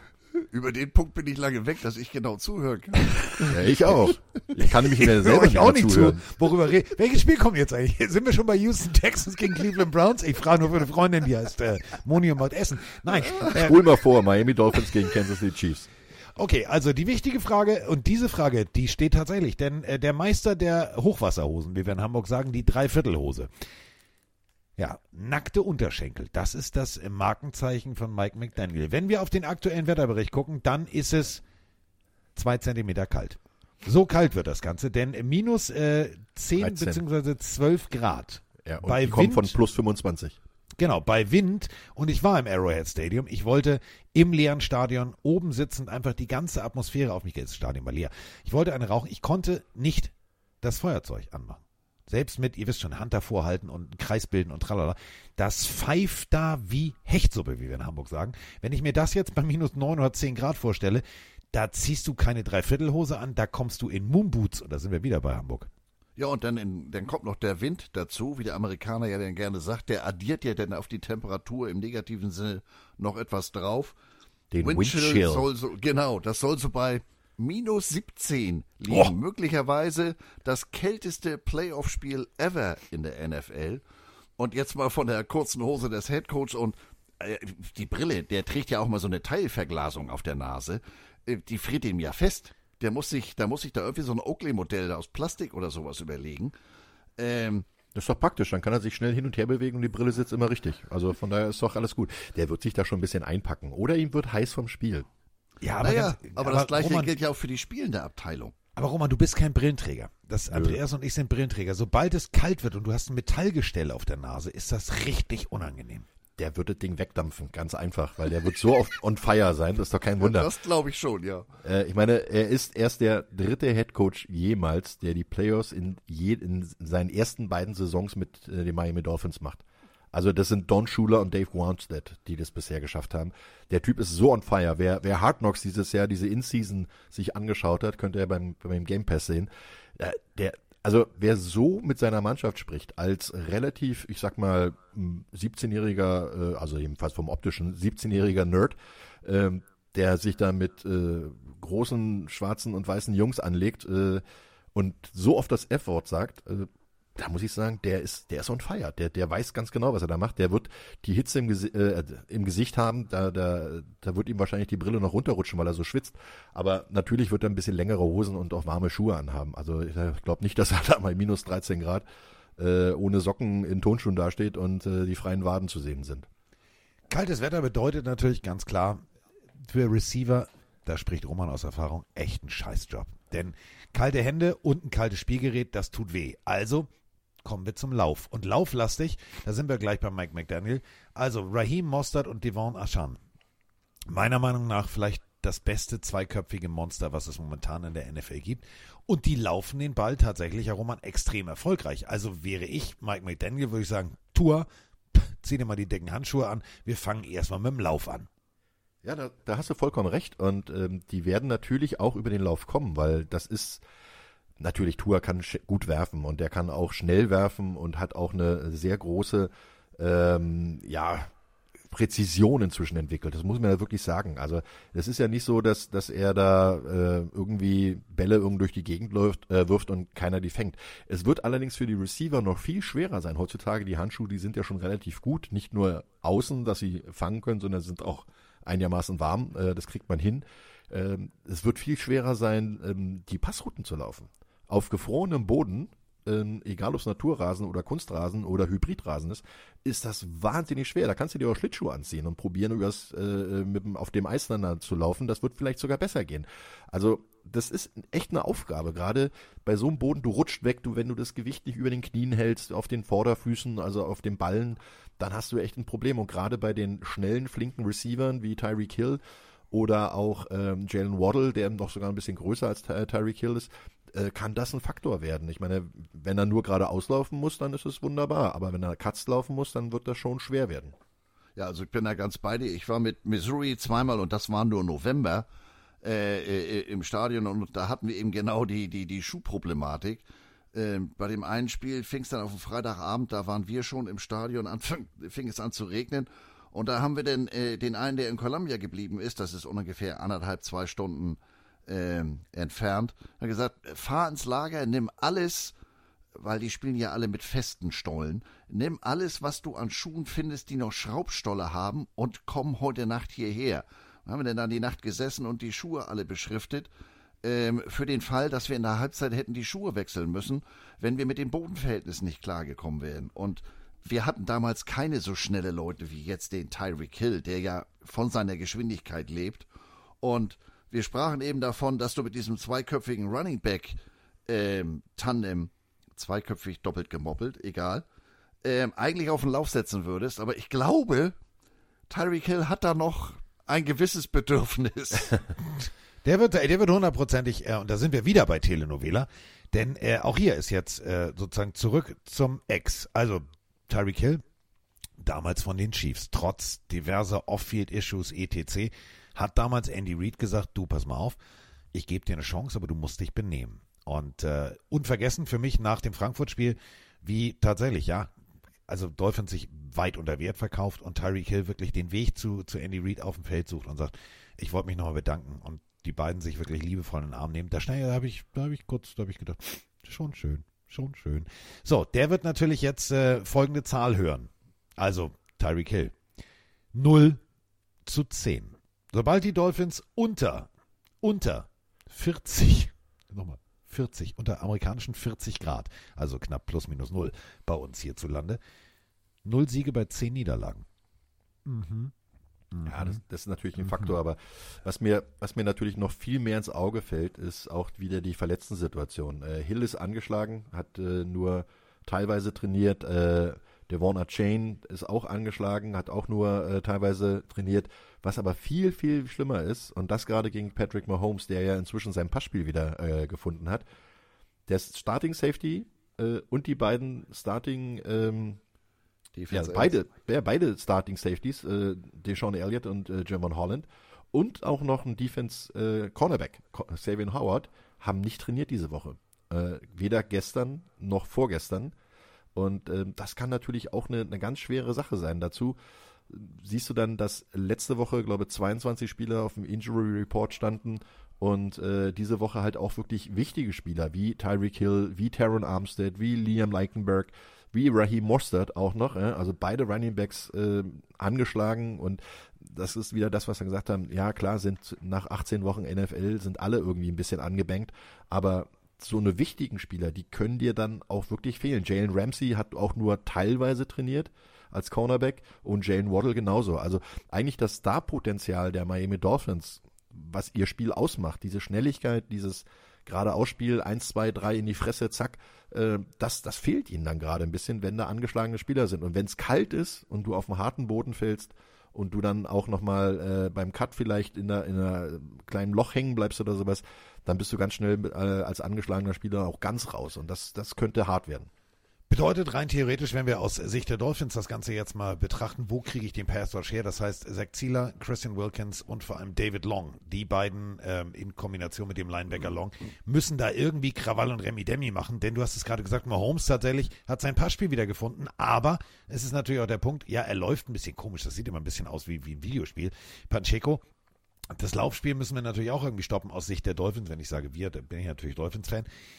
Ich finde tatsächlich diese Schwächung, dass du Bradley Chubb noch äh, bei 30 Punkten Rückstand auf dem Feld gelassen hast, diese Schwächung tut weh, denn ich weiß ehrlich gesagt nicht, Chiefs zu Hause, da wird Krawall, Remi Demi, das wird ein richtig, es ist das lauteste Stadion. Ja, gut, wechselt sich immer ab mit Lumenfield, aber es ist das lauteste Stadion.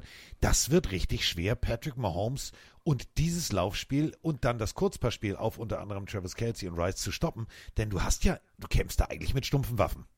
Ja, ich glaube, das, äh, das ist für mich der zweite, neben dem Wetter, große Faktor, äh, die Verletzungen, gerade im defensiven Bereich und wir sprachen eben natürlich auch im offensiven Bereich, also auf beiden Seiten des Balles.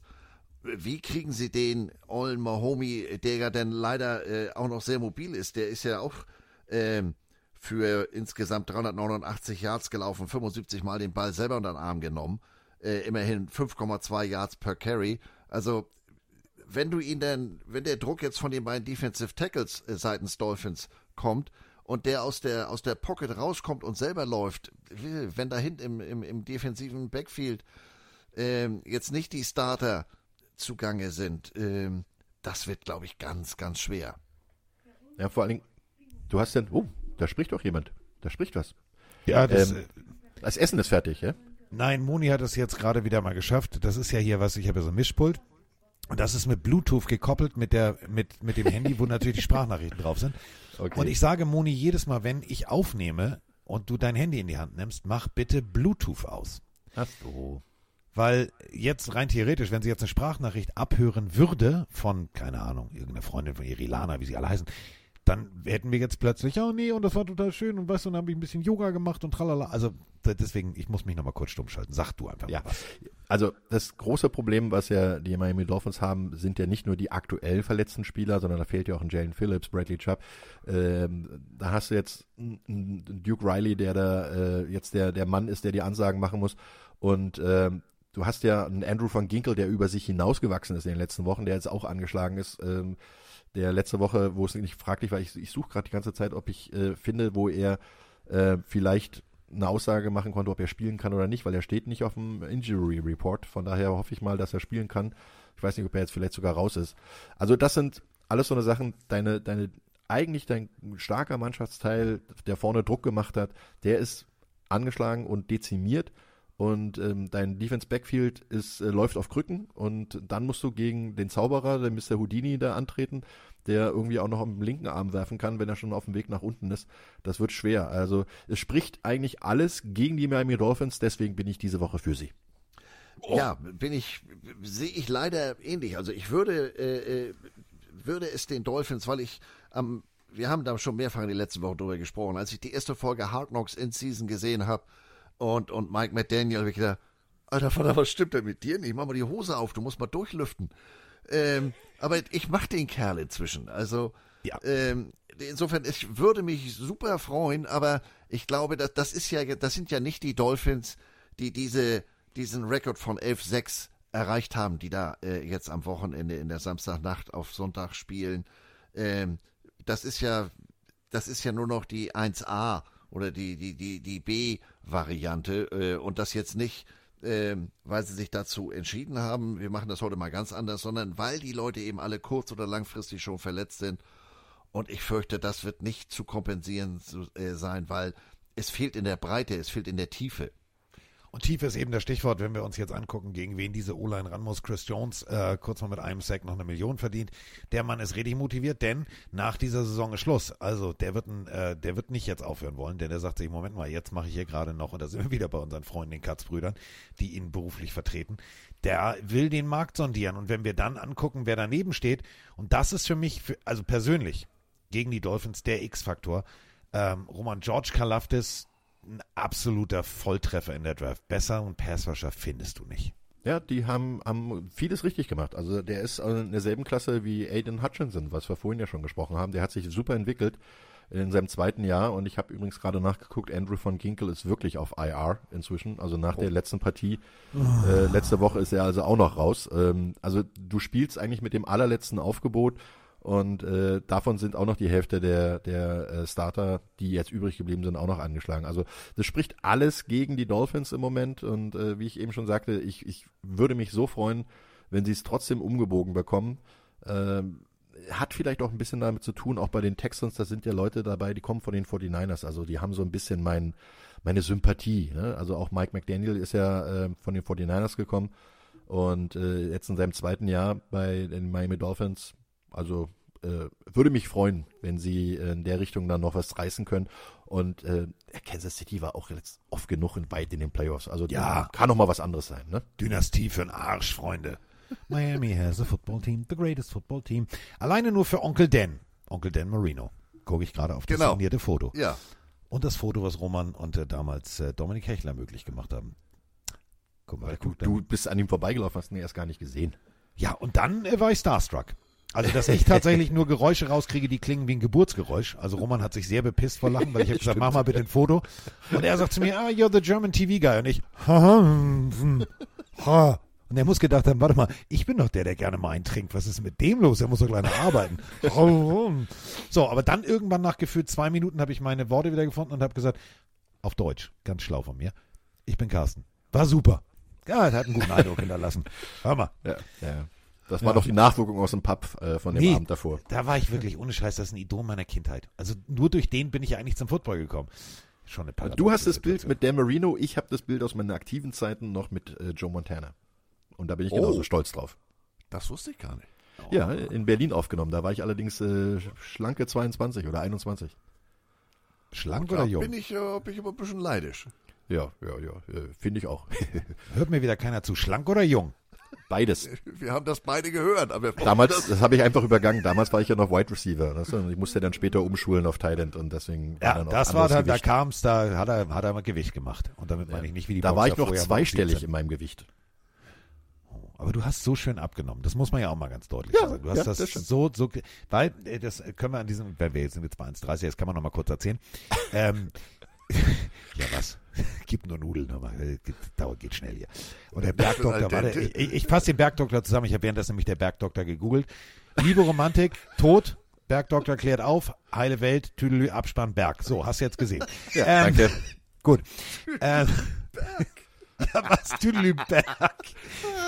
Der Bergdoktor hat bestimmt so eine ganz klassische ZDF-Melodie, weißt du, so Kamera, Hubschrauber, Ja, so ein bisschen. Schöne Bilder. Schöne Genau, und Bilder. dann so eine Melodie wie Schwarzwaldklinik damals, wo du, So wo du einfach Art. denkst, geil, heile Welt, da hat aber auch der Komponist einfach mal in den, die Bontempi-Orgel aus den 80ern rausgeholt. Was wolltest du jetzt nochmal zu den schlanken Sachen sagen? Achso, Roman Motzkus hat damals, ähm, also der Gedanke, als wir den GFL-Boom moderiert haben, ähm, vielen Dank nochmal an die Stadt Essen, ihr dass ihr das nicht möglich gemacht habt. Ähm, ja, wirklich, ich wollte Roman überraschen. Ich habe, äh, ja, also das liebe ich an Roman. Wenn ich Roman frage, wollen wir einen Spaß machen, dann moderieren wir auch mal auf dem Dach in London. Und so ähnlich war die Idee. Ich habe gesagt, Mensch, Roman, du, du, du bist ja so du bist ja, du bist ja hier der, der, der Turtle, der, der alles durchzieht. Hättest du Lust, und jetzt, äh, haben wir eigentlich, glaube ich, noch nie erzählt, aber Roman hat sofort Ja gesagt. Die Idee war, zum GFL Bowl den Ball zu bringen. Und damit meine ich jetzt nicht so mit der Schubkarre oder wie andere das machen oder so langweilig oder irgendwas, sondern die Idee war mit einem Fallschirm. Also ein Tandemsprung. Und da hat Roman sofort gesagt, ja, mache ich. Und dann haben die gesagt, ja, 104, 102 wäre aber die Grenze, weil der Typ, der ihn mitnimmt, der muss ja auch richtig gut sein. Und da haben wir einen, der ist aber auch ein bisschen kräftiger. Und daraufhin hat Roman Hardcore-Diät gemacht. Fand ich großartig. Ja, da war ich dann plötzlich bei 102. Und, Wollte ich noch äh, erzählt haben. Ja, und äh, deswegen, äh, das Schöne ist aber, ich habe sie immer noch. Also ich bin jetzt bei 103 nach Weihnachten, okay, ist ein bisschen mehr, aber äh, ich freue mich wirklich wahnsinnig, dass, dass das äh, kein Jojo-Effekt ist im Moment und dass ich äh, trotz dieser Diät, die ich von August bis Oktober gemacht habe und äh, mich auch nicht wirklich anstrengen musste, weil ich habe so ein Stoffwechselprodukt äh, genommen, so ein Shake, der äh, wirklich dafür gesorgt hat, dass man vier Tage die Woche normal essen kann und drei Tage dann halt den Shake nimmt und äh, dadurch nimmst du gut ab, weil du verbrennst halt besser bisschen bewegt dazu und das war alles wunderbar. Und äh, ich bin wirklich äh, sehr, sehr zufrieden, dass es auch jetzt hält und vielleicht wird's ja auch nächste, äh, nee, ist ja schon dieses Jahr 2024, wenn ich nochmal eine kleine Kuh einlege, vielleicht wird's ja dann auch wieder zweistellig. Mal gucken. Ja, und dann hüpft er da diesmal aber runter. Diesmal Alleine. Oh. Roman, du musst ziehen, du musst ziehen. Ich mach den Fallschirmjäger dann. Ne? ja. Ja, äh, der GFL Bowl wird verschoben, weil wir sehen noch die Beine von Roman Motzkus am Mittelkreis. Er hat's nicht verstanden, er muss ziehen. Nicht das schieben. geht nicht von Ziehen. alleine auf.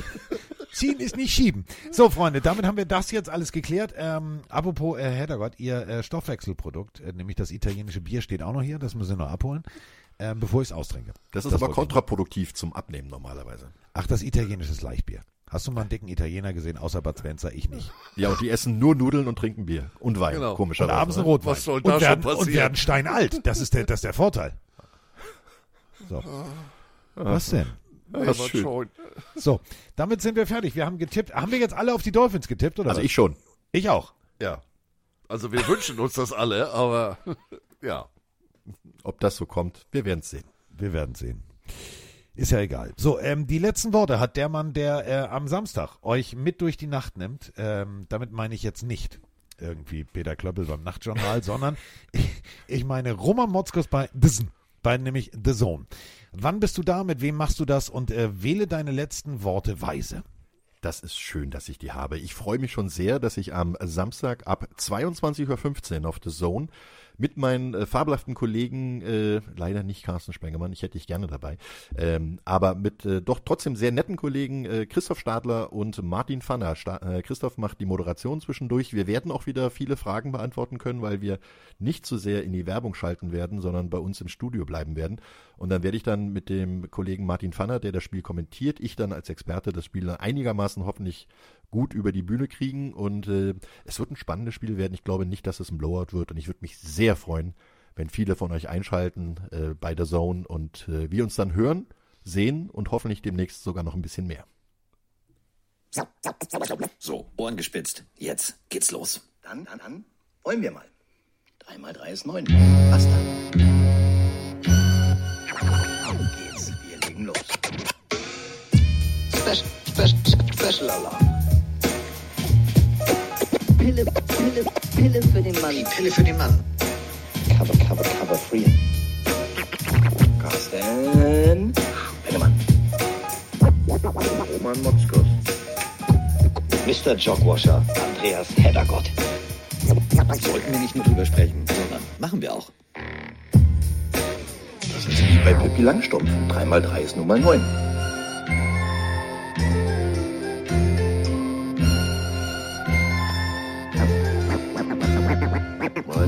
neun, die, wie die. und mal hier ist elf. Nee, was? Doch, nee.